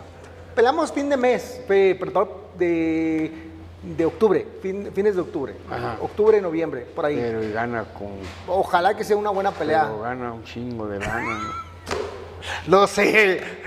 No, como no sabes, tienes que hablar con el, con el, con el dueño de la, el pinche Fernando, es el, de la pachocha, ¿no? Es el de la pachocha, sí, sí, sí, hablaban. Sí, no, no, le va bien, le va bien. Es un, es un, es un. No, es y le va a ir mejor porque si sigue ganando, Sí. va por el título. Lo, lo querían poner con, con este, Jacobs. con el kazajo con Ah, el que va. Sí, sí, sí, con Triple G. Todavía está cabrón. Estaba, estaba muy verde. La pegada. Por la Sí. pegada está cabrón. Acaba de noquear al, al japonés, que el pinche japonés es buen peleador, buen peleador. Es duro. Contra lo que me digan, es buen peleador, porque yo lo vi pelear en Juegos Olímpicos y se desplazó muy bien, hizo todo su trabajo muy bien. Pues en cuanto este le puso unos por la barriga, ahí fue. Y fíjate que yo estoy pensando que de la olla le ayudó mucho con los jueces a- a- al colorín y que ahora no va a tener ese apoyo Ah, ya. A Canelo. y al Canelo. Yo creo que, yo creo que va a sentir la pirinola porque el, el, el, el- el kazajo se rifa. Se rifa. No, es campeón, es, es- y, es un y buen aparte, peleador. aparte, espérate, aparte, él está pensando que tal vez sean sus últimas peleas y va a dar lo mejor de, Lo él, mejor de mismo. él mismo. Y si el otro güey se apendeja tantito, se la van a dejar caer. Pues ya que está ahí, ¿qué piensa de, de la carrera del Canelo? Pues mira, yo pienso, lo que te lo voy a decir a ti aquí, que le han ayudado bastante. Por No es el peleador que piensan que, que, que come plomo y caga, caga soldaditos.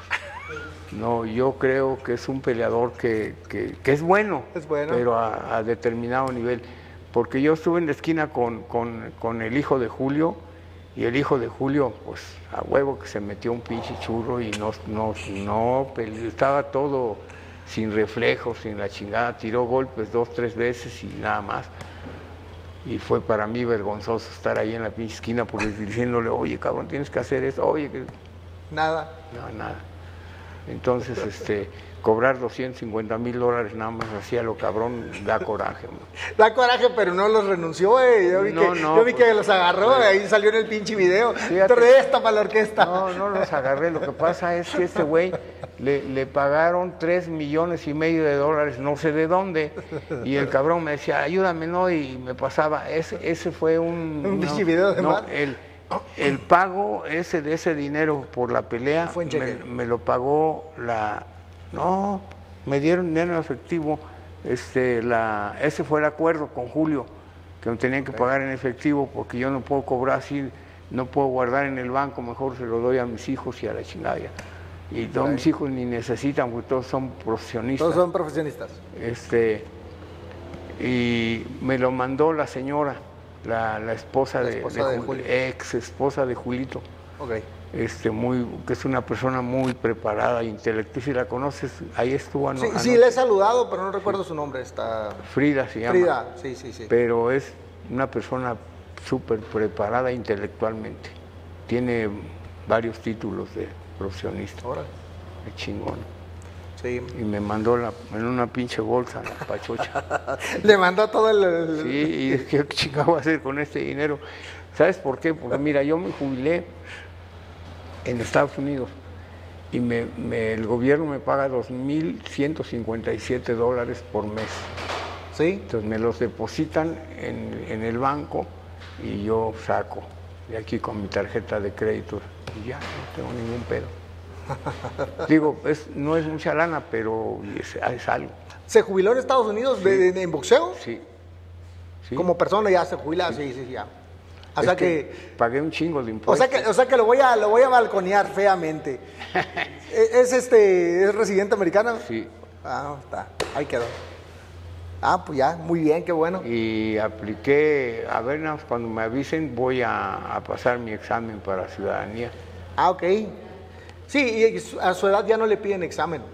No, sí, sí piden. ¿Sí? Sí. No, las personas de, de arriba de 60 ya no les piden examen. No, no, sí piden. Tienes, tienes que contestar como una... Diez, de- cinco de 100 preguntas. No, son como seis o siete. 5 de 100. ¿Sí? Ah, no, pues a toda madre, mejor. mejor. Sí, mejor. Bueno, pero tienen que ser las cinco correctas. Si no, hasta tiene hasta oportunidad de 10. No, pero pues. A mí me lo eh, contaron. Solamente que sea muy para no contestarlas. So- Son preguntas de, de- de una persona como usted que ha vivido, eh, son preguntas muy fáciles, ¿no? Le van a preguntar, ¿qué, qué- qué colinda con, con- con este, al sur de Estados Unidos? ¿Qué país? No, tengo que, tengo que ver todo eso, eh, pero no, no preguntan e- eso. Sí, No te preguntan este si ya pagaste tus impuestos, cuál, es, No. cuál es la fecha. no, ¿Cuál eso no cuál es- sí, no, ¿cuál es- cuál es hágame fecha? caso, hombre. Yo- yo- hágame caso. No, lo- y lo voy a ver nada más, le das una repasada y ya. Sí, ya. No, sí, hay, una, hay dos tres preguntas ¿Qué, que sí qué están colinda difíciles. con Estados Unidos? Tijuana. No, por ejemplo, le, le preguntan, eh, al, al este de Estados Unidos, ¿qué, qué mar hay? Sí. Pues el Atlántico. El, el al, al oeste, pues el Pacífico. Las preguntas yo creo más difíciles son el tema de los, eh, un poco de lo político de cómo se compone la, la Cámara de Diputados, la Cámara de Senadores, este, Senadores cómo empezó las, de- cuáles fueron las primeras colonias de los Estados Unidos, cos- cositas así. Ahí sí, ahí sí hay que estudiarle tantito. Pero ahí en fuera, todo está fácil. Ah, pues me a chingar. Oiga, va- vamos de lleno a la realidad de los, a, los, a los chingón. Ha tenido muchos campeones mundiales, ha tenido, ha trabajado con muchos. Este, yo, yo sé que siempre con unos, con- bueno, la mayoría con todos, tiene, tiene una buena relación. Pero en su corazoncito, sin que se lo digamos a nadie, nadie se va a dar cuenta, ¿a quién le, ¿con quién le gustaba más trabajar? Con todos, con el que menos me gusta trabajar Ah, se menos. llama, por ejemplo, Melchor Cop. Por Por complicado el... algún, algún detallito por ahí que, que, que hizo con, con Fernando Beltrán. Por una Ah, pelea ya. con el travieso. Este, y- Usted está hablando de una pelea que se dice que se hizo en, en, en- Chiapas. en Chiapas, Tuxtla creo que- Gutiérrez. sí, creo que sí. ¿Cree que sí? Esa, pero antes en, en- en Estados Unidos pelearon, oye, está muerto este cabrón. Tírale golpes, hace estas. Va, va, ahorita y se hacía pendejo, se movía y tiraba hasta que pararon la pelea porque el travieso tenía un pinche cortadón, pero cabrón estaba bien madreado. Pararon la pelea y descalificaron a este güey. O sea que era lo que quería provocar él, por eso ya no está aquí. ¿Sabes qué? Bueno. ¿quién, qué, qué victoria le ha llenado más así la satisfacción? Pues ¿Puede ser la de Márquez con la, Pacquiao? la de Márquez con Pacquiao porque fue un acontecimiento, olvídate, creo que para la historia, histórico pues. Pues hablemos de esa histórica. Estaban, en, estaban teniendo rounds complicados, ¿no? No, pues está, pues ya no está rebasando el cabrón, está el, el- el round, fíjate, el round donde le, do- donde lo lastimó más Pacquiao Ajá. fue el round donde, donde Juan le metió unos en la barriga porque Juan todo el mundo piensa que el gancho al hígado, el gancho izquierdo, ¿no? y Juan con la derecha pega muy cabrón en la panza. Le metió como tres madrazos y cuando Juan llegó a la esquina venía con una cortadita aquí y el tabique medio madreado y me dijo, Nacho, ahí lo tengo, creo que lo voy a noquear. Y el Julio dijo al, al ¿cómo se llama el, el argentino? Este, el Amazon, Al Amazon. le dijo, no, no, estás mal, no se mueve de ahí Juan porque está buscando el golpe clave. Y, si se lo da, lo va a noquear, chingue a su madre, el otro se acabó. Se acabó. Sí. Que dicen que fue un golpe de suerte, y yo sigo pensando después de un chingo de tiempo. de Yo le voy a decir por qué. Porque yo lo dije, yo lo dije. Pero yo le voy a decir por qué. Dígate, per- termine, per- termine, termine. Perdón porque No, no, no, no, no, yo, no, yo sabía, pero te voy No, a decir no, cuál fue mi respuesta. dele, dele. Te voy a decir cuál fue mi respuesta. Si dijiste que hoy íbamos a hablar al. Chile, vamos a hablar al Chile. Sí, vamos a hablar chile. Mira. dele. Cuando llegamos a la, a la conferencia de prensa, Sí. me dicen a mí, "Eh, es que dijeron que fue un golpe de suerte. suerte. Yo pensé que lo había hecho- dicho Sulaimán y Amazon, no. y le dije, pues yo no sé quién fue el que lo dijo, pero no, pero no, este, pero, pero no fue de suerte, porque en el boxeo solamente en las películas existe los golpes de suerte.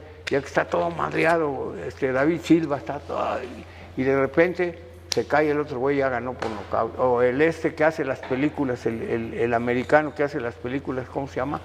El, el- Pues cualquier artista. el Pero- que salió con nosotros, ¿cómo se llama? El que salió con nosotros en el Salón de la Fama.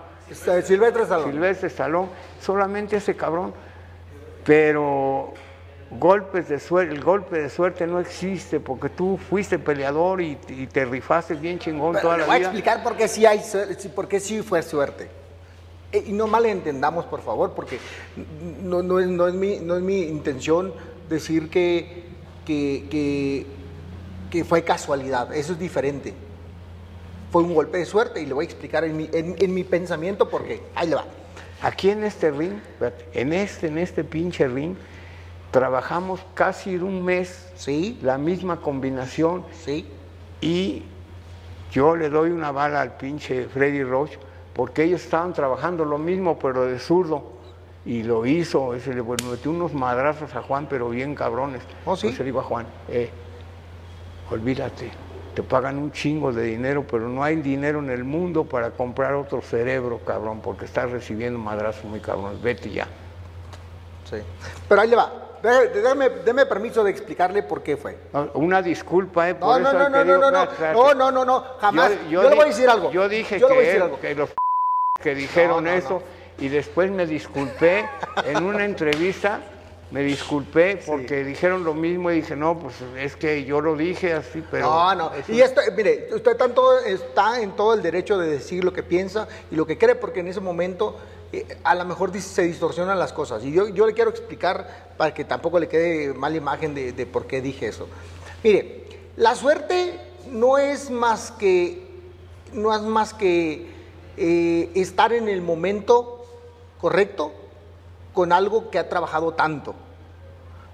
Eh, no, no- no lo malinterpretamos. Cuando es casualidad, es algo que ni se Ah, sí. pensaba. Eso es diferente. Le pegó de casualidad, no de suerte. No, eh, no, para- No, déjame contarle por qué. Le voy a decir algo, le voy a contar por qué.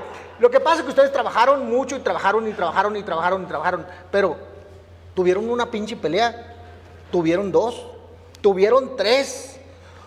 ¿Cuántas oportunidades tienes de, de un- una pelea que tú dices, y si le hubiera hecho esto, si le hubiera, y si le hubiera, y si le hubiera, y no pasa, y a veces no hay revanchas. No, exacto. Muy pocas veces hay trilogías. Pero esos fueron cuatro. Pero por eso, ay, cuando tienes, cuando, a ver, a veces pasa una pinche pelea que se dé, Márquez y yo no se dio. Hay veces que no pasa. Cuando pasan dos, la revancha, hay veces que no se da. No, esas, esas barreras. Trilogías, trilogías, ¿cuántas hay en el boxeo? Hay muy poquitas. ¿Cuántas, cuántas peleas entre dos cabrones de cuatro hay?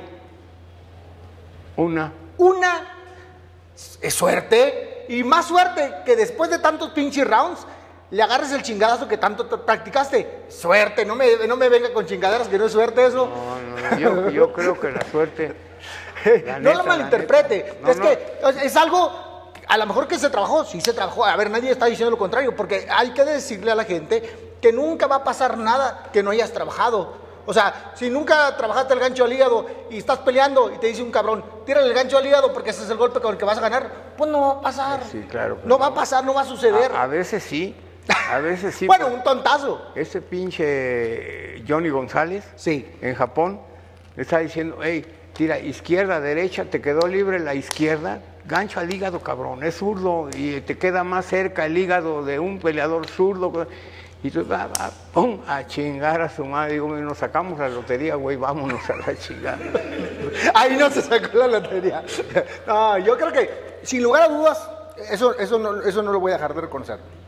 Yo creo que fue un gran triunfo para, para, para Márquez, para usted como entrenador. Para, para, para todo México. Tu compadre, pinche Fernando Beltrán, a huevo, a huevo, decía que hijo. Para, para todo México. Fue una, una noche, una noche grandiosa. Una noche grandiosa eh, ese triunfo que tuvieron con, con, con, con Para. Barrera no. Ay, yo no sé, yo no estaba ahí. Yo no Pero fui. es que yo vi a Barrera muy, Muy triste. Muy, triste, sí. ¿Por qué? ¿Qué, qué, qué piensa que usted que pasó ahí? No sé, no, no quiero pensar porque yo reconozco que, igual que tú, un gran peleador, Barrera es un gran peleador. Y yo respeto a todos los peleadores que son chingones, los respeto muchísimo, pero muchísimo. Me hicieron una entrevista y estaba hablando de, de- de ti, de Barrera, de Juan, los peleadores que estuvieron en la división de peso pluma, que fue un momento chingón para el boxeo, porque esas peleas tú con Barrera las Fueron tengo buenas. para verlas una y otra y otra vez. Este, Gracias. que e- es el, el- el único vicio que tengo es ver box. ¿Sí? Me va- a mí me vale a lo demás. Eh, Yo veo box. Y, y te digo, esa vez que les dije, les hice así, fue porque Porque es lo que piensa y lo que no, cree. porque estaba enojado y, y Ah, yo dije sé, yo, yo estos sé. cabrones, ¿cómo les puedo decir que valimos? Sí. Hasta que se lo tuve que decir, valimos. Y entonces el presidente, el, el director técnico del Comité Olímpico estaba, se desternillaba de la risa, decía, ah, Nacho, no chinga. Bueno, Nacho, bueno, estaba platicando de, los- de- de- de los boxeadores. La pelea de Márquez con, con, con Barrera, Sí. le dije a, a Juan, Juan, estás limpio, has hecho una pelea que no debía ser como, como, como la hiciste, pero, pero vas ganando vivo, no te vaya a dar un cabezazo porque te tiró un pinche tope, le, pegó en la clavícula, pues estaba desesperado, Barrera estaba desesperado porque lo estaba madreando ya bien, eran los últimos rounds. Le da un pinche cabezazo y le hace un cortecito aquí. Y era el round 11 llegó a la esquina y me- agarró encabronado. Le digo, Juan, te estoy diciendo, chinga madre, que le estás metiendo el chile y se enojó por eso y te metió. Mi hija vive en Inglaterra, se recibió allá, es, es, este, licenciada en economía y estaba reunida con sus compañeras de- de la universidad y una le dice, ¿oíste lo que dijo tu papá? ¿Oíste lo que dijo? Una vergüenza, el otro día me habló mi hija me puso una ficha maltratada. Oye, cuida tu léxico, ¿cómo es posible que digas eso ahí de- en la televisión? Dice, no, pues se me chispoteó. Además, ¿con qué, Muy crees, normal. ¿con qué crees que gano lo que para pagar tu colegio allá? No me estés jodiendo. Sí, claro, claro. Oiga, don Nacho, este, sin dudas fueron bu- buenas peleas todas. Pero a ver, una preguntilla ahí, ya que nos estamos tirando de aquí para allá y de allá para acá. ¿Por qué chingados nos hizo la pelea con Márquez Barrera 2? Porque Barrera dijo que no iba a permitir que ganara dinero ese cabrón con él. Así dijo. ¿Así dijo el cabrón? Sí. No, no voy a permitir que ese güey gane dinero conmigo, que se va a la chingada. O sea, pero yo lo veo y siempre lo he admirado mucho porque yo tuve un peleador que le dio una chinga en, en peso super gallo, un peleadorcito que se llamaba este, Josefino Suárez. Ah, Josefino. Y después de madrear a este, fue y le, le quitó lo invicto al, al, este, ¿cómo se llama este cabrón? Eh, que fue campeón mundial pluma este, de Jalisco, Ah, ¿De Jalisco? de Jalisco. Ah, este, ah, ya, al, al Chololo Lario. No, el Choloro fue super gallo. Ah, al Cobrita. Cobrita Cobrita González. Fuimos a, a Guadalajara y se chingó al Cobrita González, estaba bien cagado el, el Cobrita González. Josefino Suárez era un peleadorcito peso Chiquito. gallito, pero Bravo. pequeño y bravo el hijo de la chingada como él solo. Le, le- le ganó a, a Barrera. Más que Barrera en ese tiempo su apoderado era el, el- el Lo Maldonado. no, no, no. Su apoderado era eh, el doctor Mamírez, yo le decía Mamírez. El doctor Ramírez era su apoderado y él era casi que el presidente de la comisión de box. Ah, Entonces a la chingada, ¿no? Le levantaron la mano y ya. Uy, no, eh, no hubo eh, más eh, este momento no sé si lo vamos a cortar o no, porque, porque Barrera dice que nunca jamás nadie le ayudó, también. Pero bueno, qué chingados decimos, ¿verdad? No, no, nada más los que estuvimos ahí sabemos de qué, de qué pie cojea, ¿no? La- Con, con esta cosa nadie se va a enterar, pero bueno, ni modo. No, pero, pero Barrerita es, es un gran No, peleador. es un gran peleador, es un gran peleador. Digo, peleadores chingones, grandes peleadores ahí. Está Barrera, tú, Márquez, ahora se integró. Este, Julio, pues, si no, no nos hubieran invitado ayer a la fiesta. Eh, pero chingón, el, el- el güero es chingón. Y, y- y el boxeo mexicano es tan generoso que en un momento determinado van a surgir peleadores. Es- Ese, a mí me llena mucho el gallito, ese gallito, este, Ah, el, el- el de Sonora. el de Sonora, Sí. ya vino un poquito menos. Vi- Vino abajo un poquito menos. Pues, porque ha antes pasado el era tiempo. un pinche peleador, que pero, Ha, ha pero pasado el tiempo y, ya se ha venido lastimando o no ha tenido Sí, creo actividad, que ¿no? un, un puño. Estrada. decía, mira, Zaragoza se fracturó una mano, pero bien cabrón, que el tendón de este dedo se le rompió y se lo encontraron hasta acá.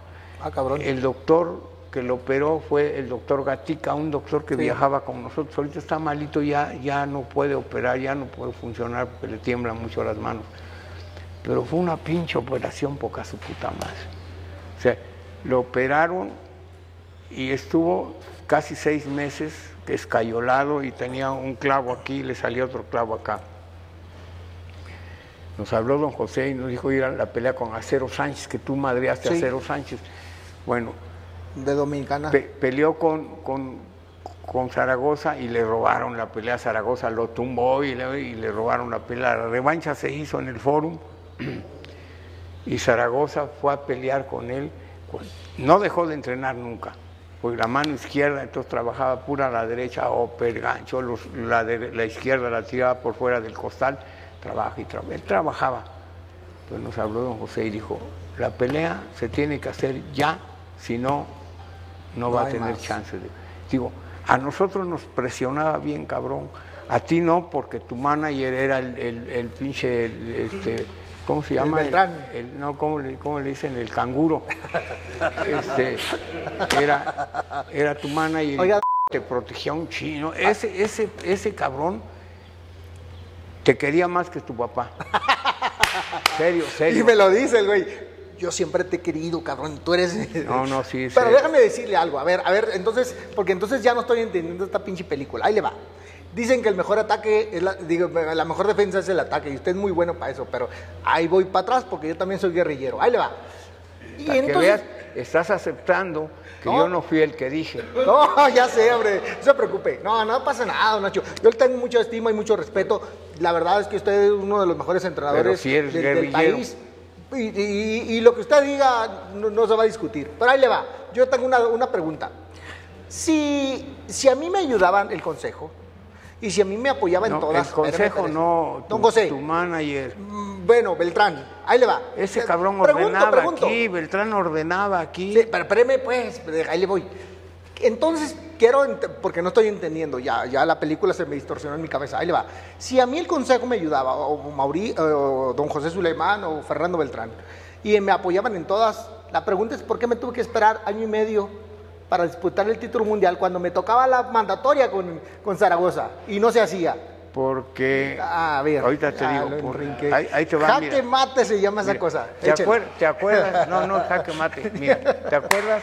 ¿Te acuerdas que antes existía, no la pinche mafia que existe ahora, que se apoderan del- de las, de las, ¿cómo, cómo le llaman a cuando un peleador, por ejemplo, tú peleas y, y Opciones, le- las opcio- opciones, y las las opciones se las chingan ellos. Ahora ya no existe que el peleador sea el dueño de las opciones. ¿No te has dado cuenta de ese No, detalle? pues son las empresas, Son las empresas. claro. Bueno, pues eh, Zaragoza tenía una opción y luego otra opción y luego venía la pelea contigo y dijo, no, vamos a chingarnos a- al, al- al guerrillero, vamos a pedirle una opción. Y nos dieron una opción que la pagó, no tenía ni con las nalgas, pagaba el pinche este, Fernando Beltrán y, fue y pagó la, la- opción. La pagó porque estaba entre, entre delincuentes, Fernan- este, Mendoza, Rafael Mendoza, en paz descanse, era un cabrón, ese, ese cobraba las, y, nos pagaron. Y creo que tú estabas bien encabronado. ¿Por qué les vamos a pagar? Que vayan a la chingada, que no sé qué, estabas bien bravo. Algo, sí, me ustedes me pagaron a mí.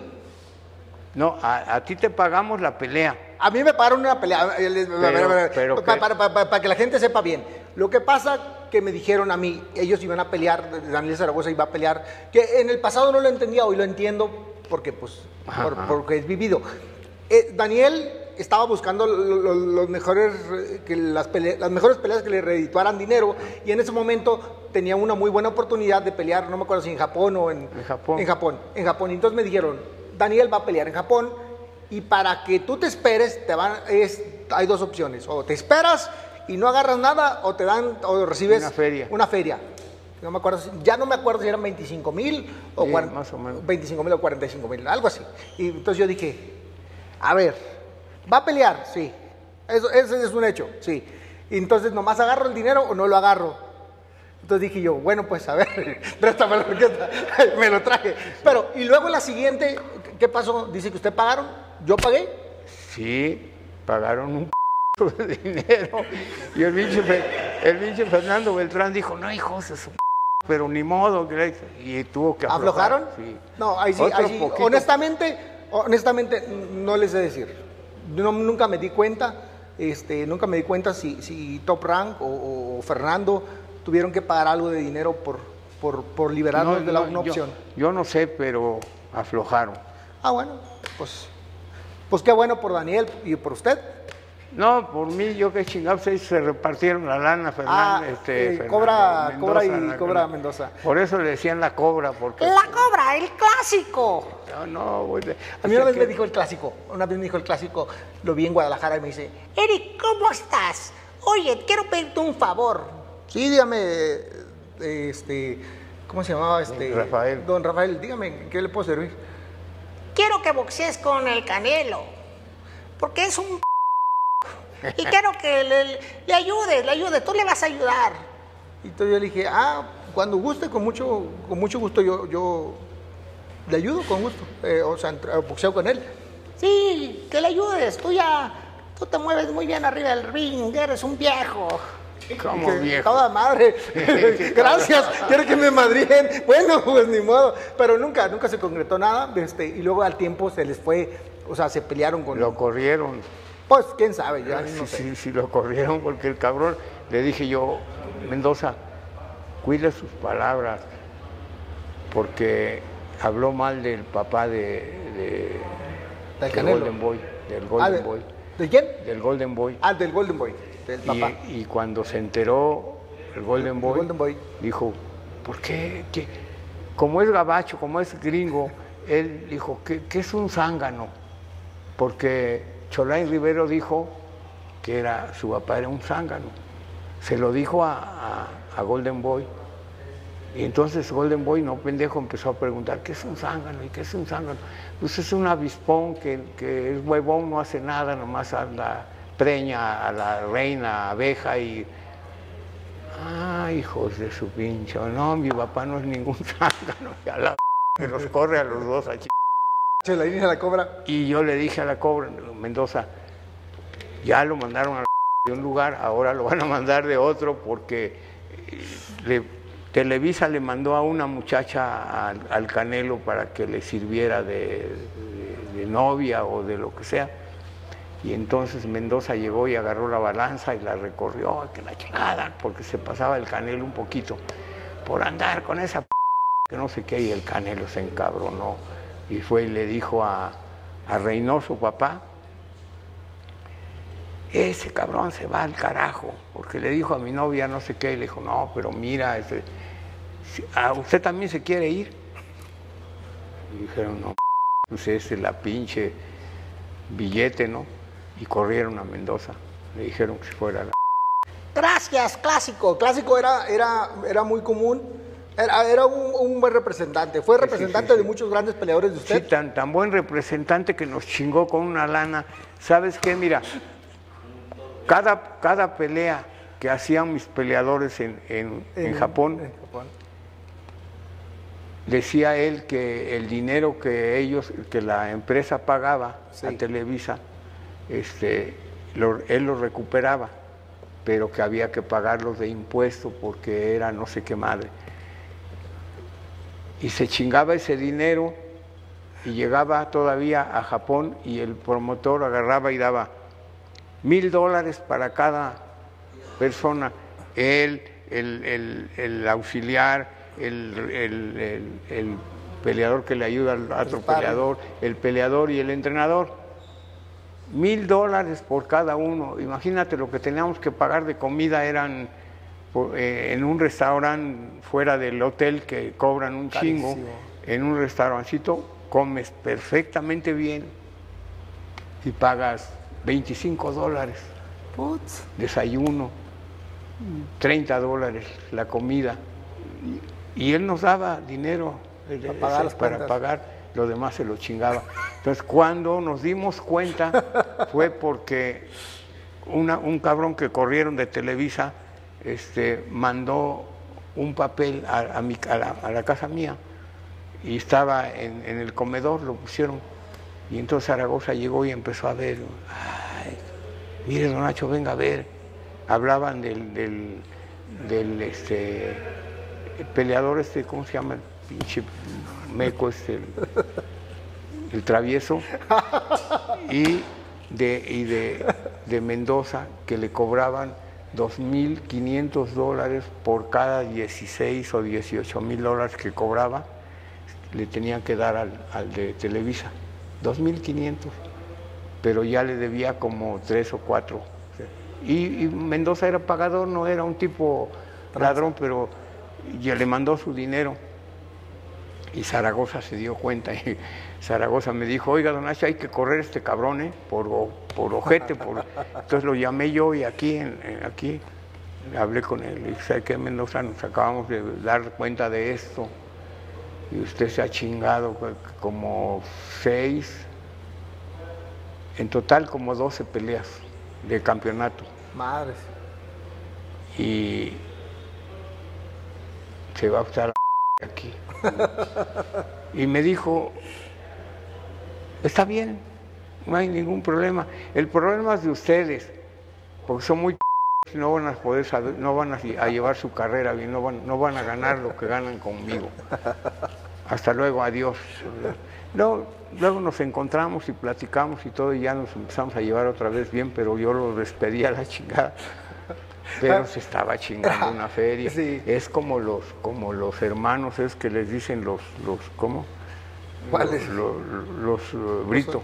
¿Los qué? Los Brito. Ah, los Brito. Los Brito también se pintan solos, los cabrones. Bueno, yo de eso no sé. Lo que sí sé es que Así sabes. la cobra, la cobra. Sí, Sí, sabes. sí sabes, no te hagas. Oiga, la cobra era muy dado a, a este a, a insultar a los boxeadores. Ah, Era- sí. Sí, no. No, muy yo soy el dios, el dios del boxeo. ¿Qué dios de esa Poca- yo pocas veces tuve la oportunidad de, de convivir con él. A, a mí me tocó en una pelea que tuvo el, el Chololo Larios allá en Los Ángeles, entrar al vestidor a, salula- a saludar al, Chololo y eso, y estaba la cobra y le dice la cobra. Chololo, va a estar fácil esta pelea. A pesar de que tú eres un... Vas a hacer esto, esto, esto, esto, y se va a acabar así, de bola. Yo me voy. Y se salió y dije yo, ah, su pinche madre. Fíjate una Qué vez. buena. Una- estaban en mi casa, en mi casa.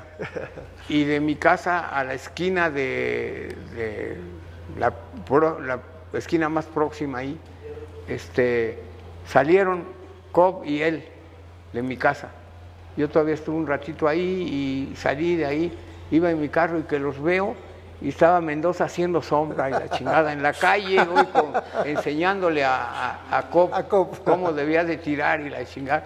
Y yo digo, vamos 10. Chingue me dijo, viene bien enojado el Luis Mendoza porque lo interrumpí, que le digo, "¿Qué estás tirando? Vamos 10 segundos. Y le dijo, "Chingue, pinche Beristain", me dijo el cabrón. Oiga, don Nacho, lo voy a sacar, lo voy a sacar de esta plática y lo voy a llevar a otra parte. Ahí le va. Usted tiene una escuela, porque es una escuela.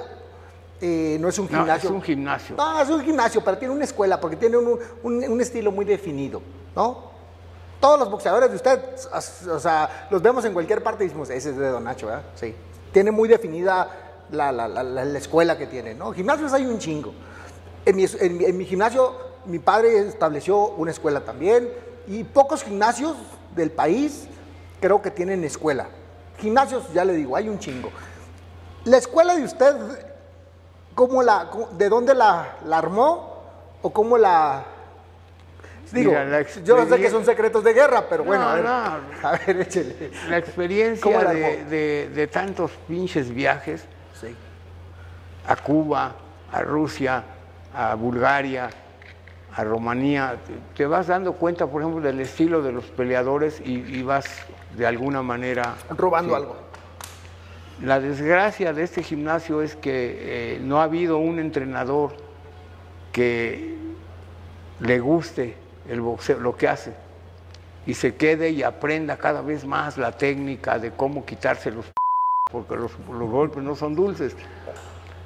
Y cuando ya tienen más o menos un nivel, vuelan y se creen muy chingones y se van y se los lleva la ya no pueden hacer nada. Sí. Entonces, si, ha- si hubiera un entrenador que se quede con la idea de lo que es el boxeo técnicamente hablando, podrían llegar a volar alto y a ganar dinero. Pero no los puedes convencer, sí, sí, son cabrones. sí entiendo lo que dice, porque a nosotros se nos ha hecho, se nos han ido muchos entrenadores, hemos tenido muchos, hoy tenemos algunos y, y mantenemos la técnica, ¿no? Como Fernando Fernández.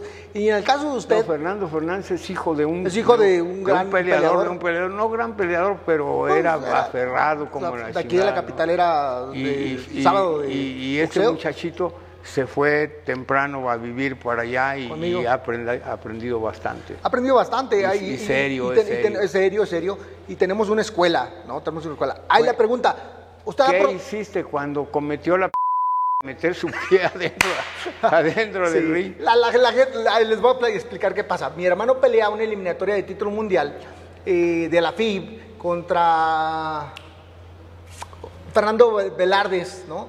En Tijuana. Están peleando Sí, y en el- mi hermano lo tumba tres, cuatro veces Ah. a Fernando Velardes. Lo trae todo madreado, le va ganando la pelea y de repente en el último round se confunde, ya casi para terminar la pelea, se confunde y tras, tras, este, él escucha, él cree que escucha la- los 10 segundos y se mete pensando que era la campana. Y entonces la- se van a las pinches reglas y, y era descalificación. Sí. Y, y era una, pues, una pinche regla muy jodida. Sí, sí. Descalificación, cuando todos a leguas veían que era una, una equivocación. Pues no, no dijimos nada nomás. Pero ¿y quién era entonces el presidente ahí de la comisión? Sí, pero eran las reglas del... pinche la- mazapanazo. Sí, un mazapanazo. No, pero eran las reglas de la federación. Y estaba el presidente de la, de la federación, eh, People, y ese fue el que nos chingó. Fíjate, en una pelea en Tijuana peleó el travieso. Sí. Y entonces, eh, no sé con quién estaría peleando, la pelea estaba cabrona. Y Fernando daba vueltas por el ring, daba y vueltas, y iba y... ¿Y qué estaba haciendo? y- pero traía unos billetes en la mano. en, la, en la mano. Y yo creo que se los enseñaba a los jueces o vete a saber qué pedo. Porque vuelta y vuelta, y entonces ya se terminó la, la función y regresamos al hotel, estábamos sentados. Y em- empecé a comentar yo, ¿no? De- de- no, Fernando Beltrán andaba desesperado y ofreciéndoles dinero a los jueces. Y yo no sabía que el señor que estaba sentado ahí era su suegro. Ah, Torres Lira. Su suegro. El diputado, el diputado. Puta que se empieza a cagar de la risa el señor. Es que yo soy el suegro de Fernando. Ay, señor, disculpe, pero si andaba queriendo sobornar a los jueces, cabrón. Y el pinche Fernando, cuando le platicaron esa más, estaba cagado de la risa también el cabrón. güey.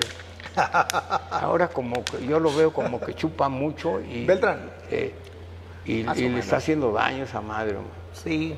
Pues quién sabe, digo, no convivo mucho con él, este, pero sí, de vez en cuando. De vez en cuando. entra, pues, entra. Casi, casi, casi cada tercer diario el hijo de Dios se pone unas pinches pedas, pero cabrón. Oiga, don Nacho, vamos a terminar esta pinche entrevista, plática, como sea, porque usted está muy. Tiene mil historias y ya se ha chingado a muchos. A ver, a ver, a ver. Oiga, voy- me voy a ir para atrás y para adelante, en medio y para final. Del final, cuando usted andaba de boxeador, su papá, su mamá no se la hacían de jamón. No, fíjate que mi mamá murió cuando yo tenía siete años. Ay, cabrón. Y, y pues mi jefe, pobrecito, con siete hijos, estaba muy cabrón. Viajamos del, del- la- el rancho donde vivía a, a la capital, porque mi abuela pues tenía posición, tenía dinero mi abuela y la chingada. Entonces ahí ya, ya nos alivianó un poco. Pero Ese fue el, el- el problema grave de, de- de- de nosotros, ¿no? Como, como familia, porque yo estaba bien, una ratilla era, Plaquillo. sí, chiquillo. flaquito, ¿no? Súper jodido, era siete mesinos, yo, yo Ah, nací, cabrón. yo nací ¿Neta? siete mesinos, nací siete mesinos, yo no sé por qué estoy viviendo 83 años, el día 31 de julio, cumplo 83 años. No, pues. Ahorita termino de aquí, voy a mi casa a trotar en la, en la caminadora, ¿Caminadora? pues para mantenerme un poquito No, se ve fuerte. ve- mentalmente más, menos que, que siempre. Se ve, fuerte, se ve fuerte. Tiene, tiene, tiene se ve. No, cuando menos subo al ring con, con- con dificultad, pero subo. Sí, ya, ya le cuesta trabajo, ya, porque ahí ya ve que es un pinche minuto y Sí, ocupas mucha velocidad. Yo que estoy joven, batallo para subirme No, y para estás bajarme. go- pero es que te, atoras en, la, en las cuerdas por estar gordito. Chingó el pobre Pero, nomás. pero qué chingón, ya, ya quisiera estar como tú y ganar lo que ganas tú. No, hombre, ojalá. Ya quisiera yo haber tenido todos los peleadores que ha tenido usted. Sí, Eh, esos son, son cabrones y Lo ganaban único, bien. lo único que he sacado es la carrera de mis hijos al colegio y de mis nietos, Qué bueno, más que son gusto. como seis. De ahí para allá no me puedo ya quejar, pero de todas maneras sí me cuesta más trabajo. Ah, Ahora, si me das yo chamba, Yo he escuchado, si me- yo he si- escuchado cosas. Si me das chamba ahí, yo, yo Ojalá, me voy ojalá. Yo, no, y no, te no. enseño a bajar de peso. Al contrario, el que, el que tiene que pedir chamba aquí soy yo. Unos años de, no me caerían mal unos años de, de secon ahí detrás de usted, a ver qué, qué aprendo. Ahora ese pinche flaco, este Rey Vargas, estaba casi en ligero, güey. Ah, cabrón. ¿Y luego? Tres días antes. Yo le dije, Ligero. "Mira, así, así, así. ya". No tuvo ningún pedo, estaba abajo del peso, como, como estaba eh, libre y media abajo del peso. Ay, cabrón. Te dije, bueno, pues, sí. Eh, esos, que, sí- eso- esos secretos de guerra sí tengo que venir a, a ver No. chalán aquí, a ver qué chingados. Eh, eh, eh. No, de- nada más dile a Fernando que no me pagó la vez que te bajamos de peso. A lo mejor te cobró y se chingó la feria. Hijo de la chingada, no sé, no me acuerdo, han pasado mucho tiempo, pero no creo. No, pues creo yo- porque... Pues no- yo sí creo, porque no me pagó el cabrón. Oiga, don Nacho, pero ya para cerrar, Lo, lo veo y me, me- lo invito a desayunar, don Nacho, y la chingada. Pues un desayuno no son los 10 mil dólares que me deberías de haber pagado. Oiga, ¿Cuánto, ¿Cuánto ganó tu peleador? Va a ganar 3 millones y medio de dólares. Cabrón, pues se te hace mucho 10 mil, no me chingues. es cabrón el pinche Beltrán. Oiga, don Nacho, eh, algo de lo cual nunca hemos hablado y los boxeadores casi nunca hablamos, y en este caso sí, sí me gustaría saber la experiencia que usted como entrenador ha avanzado con, en tema familiar, su casa, su, su- con su esposa. Le, le aguanta tanto viaje? ¿Qué le dice? ¿Le aconseja? ¿Le dice, no, usted manda Sí, o, sí, lo- sí, o lo sí, se- gobiernan? se- se- me aconseja siempre, cuídate, no hagas corajes con tu pelea, si pierde tu peleador, no, me llegas aquí porque luego me mide el azúcar y la tengo un poquito alta. Alta. Dijo, no, tienes que, tranquila, ella es eh, intelectualmente una persona bien preparada, Qué bueno. así que no, no tengo gran problema y maneja bien a sus hijos. Te digo, tengo una hija que es licenciada en economía, la otra es economista también, pero radica en Inglaterra, la otra está en Los Ángeles, es doctora, eh, mi nieta es licenciada en Derecho Laboral, el otro cabrón también, todo, no, to- Oiga, don Nacho, todo del box. todo el box, ya que es todo el box, usted, todos los boxeadores hacemos sacrificios, y cabrones, los boxeadores. Los entrenadores también hacen sacrificios. Por favor, platíqueme en su ver cuáles han sido los sacrificios más cabrones que ha hecho. el hijo de la leyenda. Este cabrón no es ingeniero, no tiene necesidad, pero le está aquí en el box, está metido en chinga y le gusta el box y aquí Es está. que, el- es que el boxeo es un vicio, Muy cabrón. es un vicio, es una droga totalmente. Eh, acepto que es una droga. Yo conozco mucha la- gente que- no como que la entra y que ya no se sale. mete Julito, pero, pero sí es, sí es, es una pinche droga. No, es, una, es, es- es quienes aman al boxeo, viven, desayunan, comen y cenan y viven para él y hacen todo por él. Box, box. Por eso, dígame, ¿cuál ha sido el mayor sacrificio que ha tenido? En su ver, en su Para sentir. mí estar en el gimnasio no es ningún sacrificio.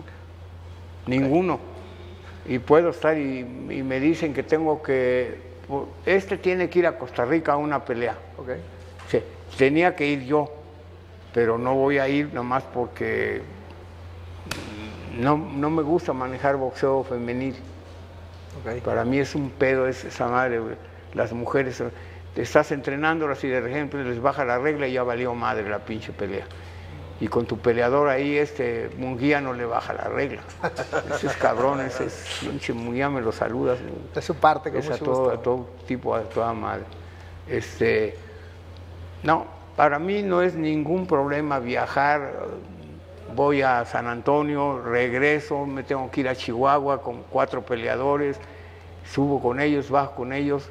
Son cuatro peleas, no es fácil para un anciano este, subir con los peleadores y, y que ganen los cabrones sobre todo y regalarles el porcentaje. Decirle, toma, gástatelo tú. ¿Usted, ¿Usted siente que esto es lo mejor que le hubiera tocado vivir? ¿Es Creo que sí. ¿Es la mejor profesión? A, a mí, a, a pesar de que al principio no me gustaba el box por el rencor que sentía por no poder seguir peleando, este, eh, es lo mejor, lo mejor que me ha pasado. Estar en el box, si volvieran a hacer, volvería a ser entrenador. Entrenador sin ningún nada. Algo que le quiera decir a la gente que yo sé que yo sé que cada rato se avienta unos de Batman y Robin, pero algo que les quiera decir que nunca les haya dicho. Que estoy contento de haber participado en, en esta entrevista con, con el guerrillero, este, aunque no le gusta que le digan guerrillero. no tengo pero sí problemas. Fue, fue un guerrillero del, del boxeo y gran peleador, Eric Morales.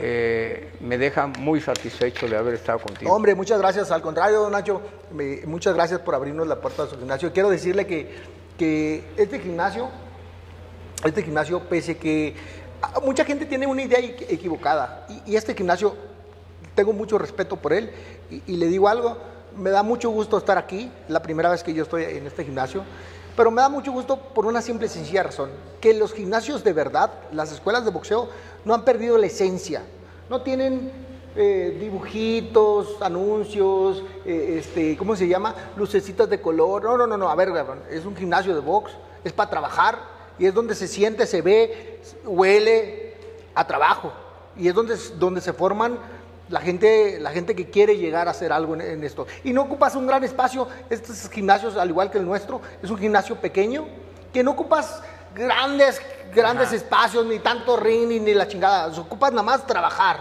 muchas ganas de trabajar. Eh, eh, y lo felicito, ha sacado usted muchos grandes boxeadores, y digo, no, no lo tengo que felicitar por eso, pero es- le reconozco que es, un muy gran grande, maestro. muy grande, no, porque la chiquita González es una madrecita. Una madrecita. y, también ha sacado grandes entrenadores, ¿no?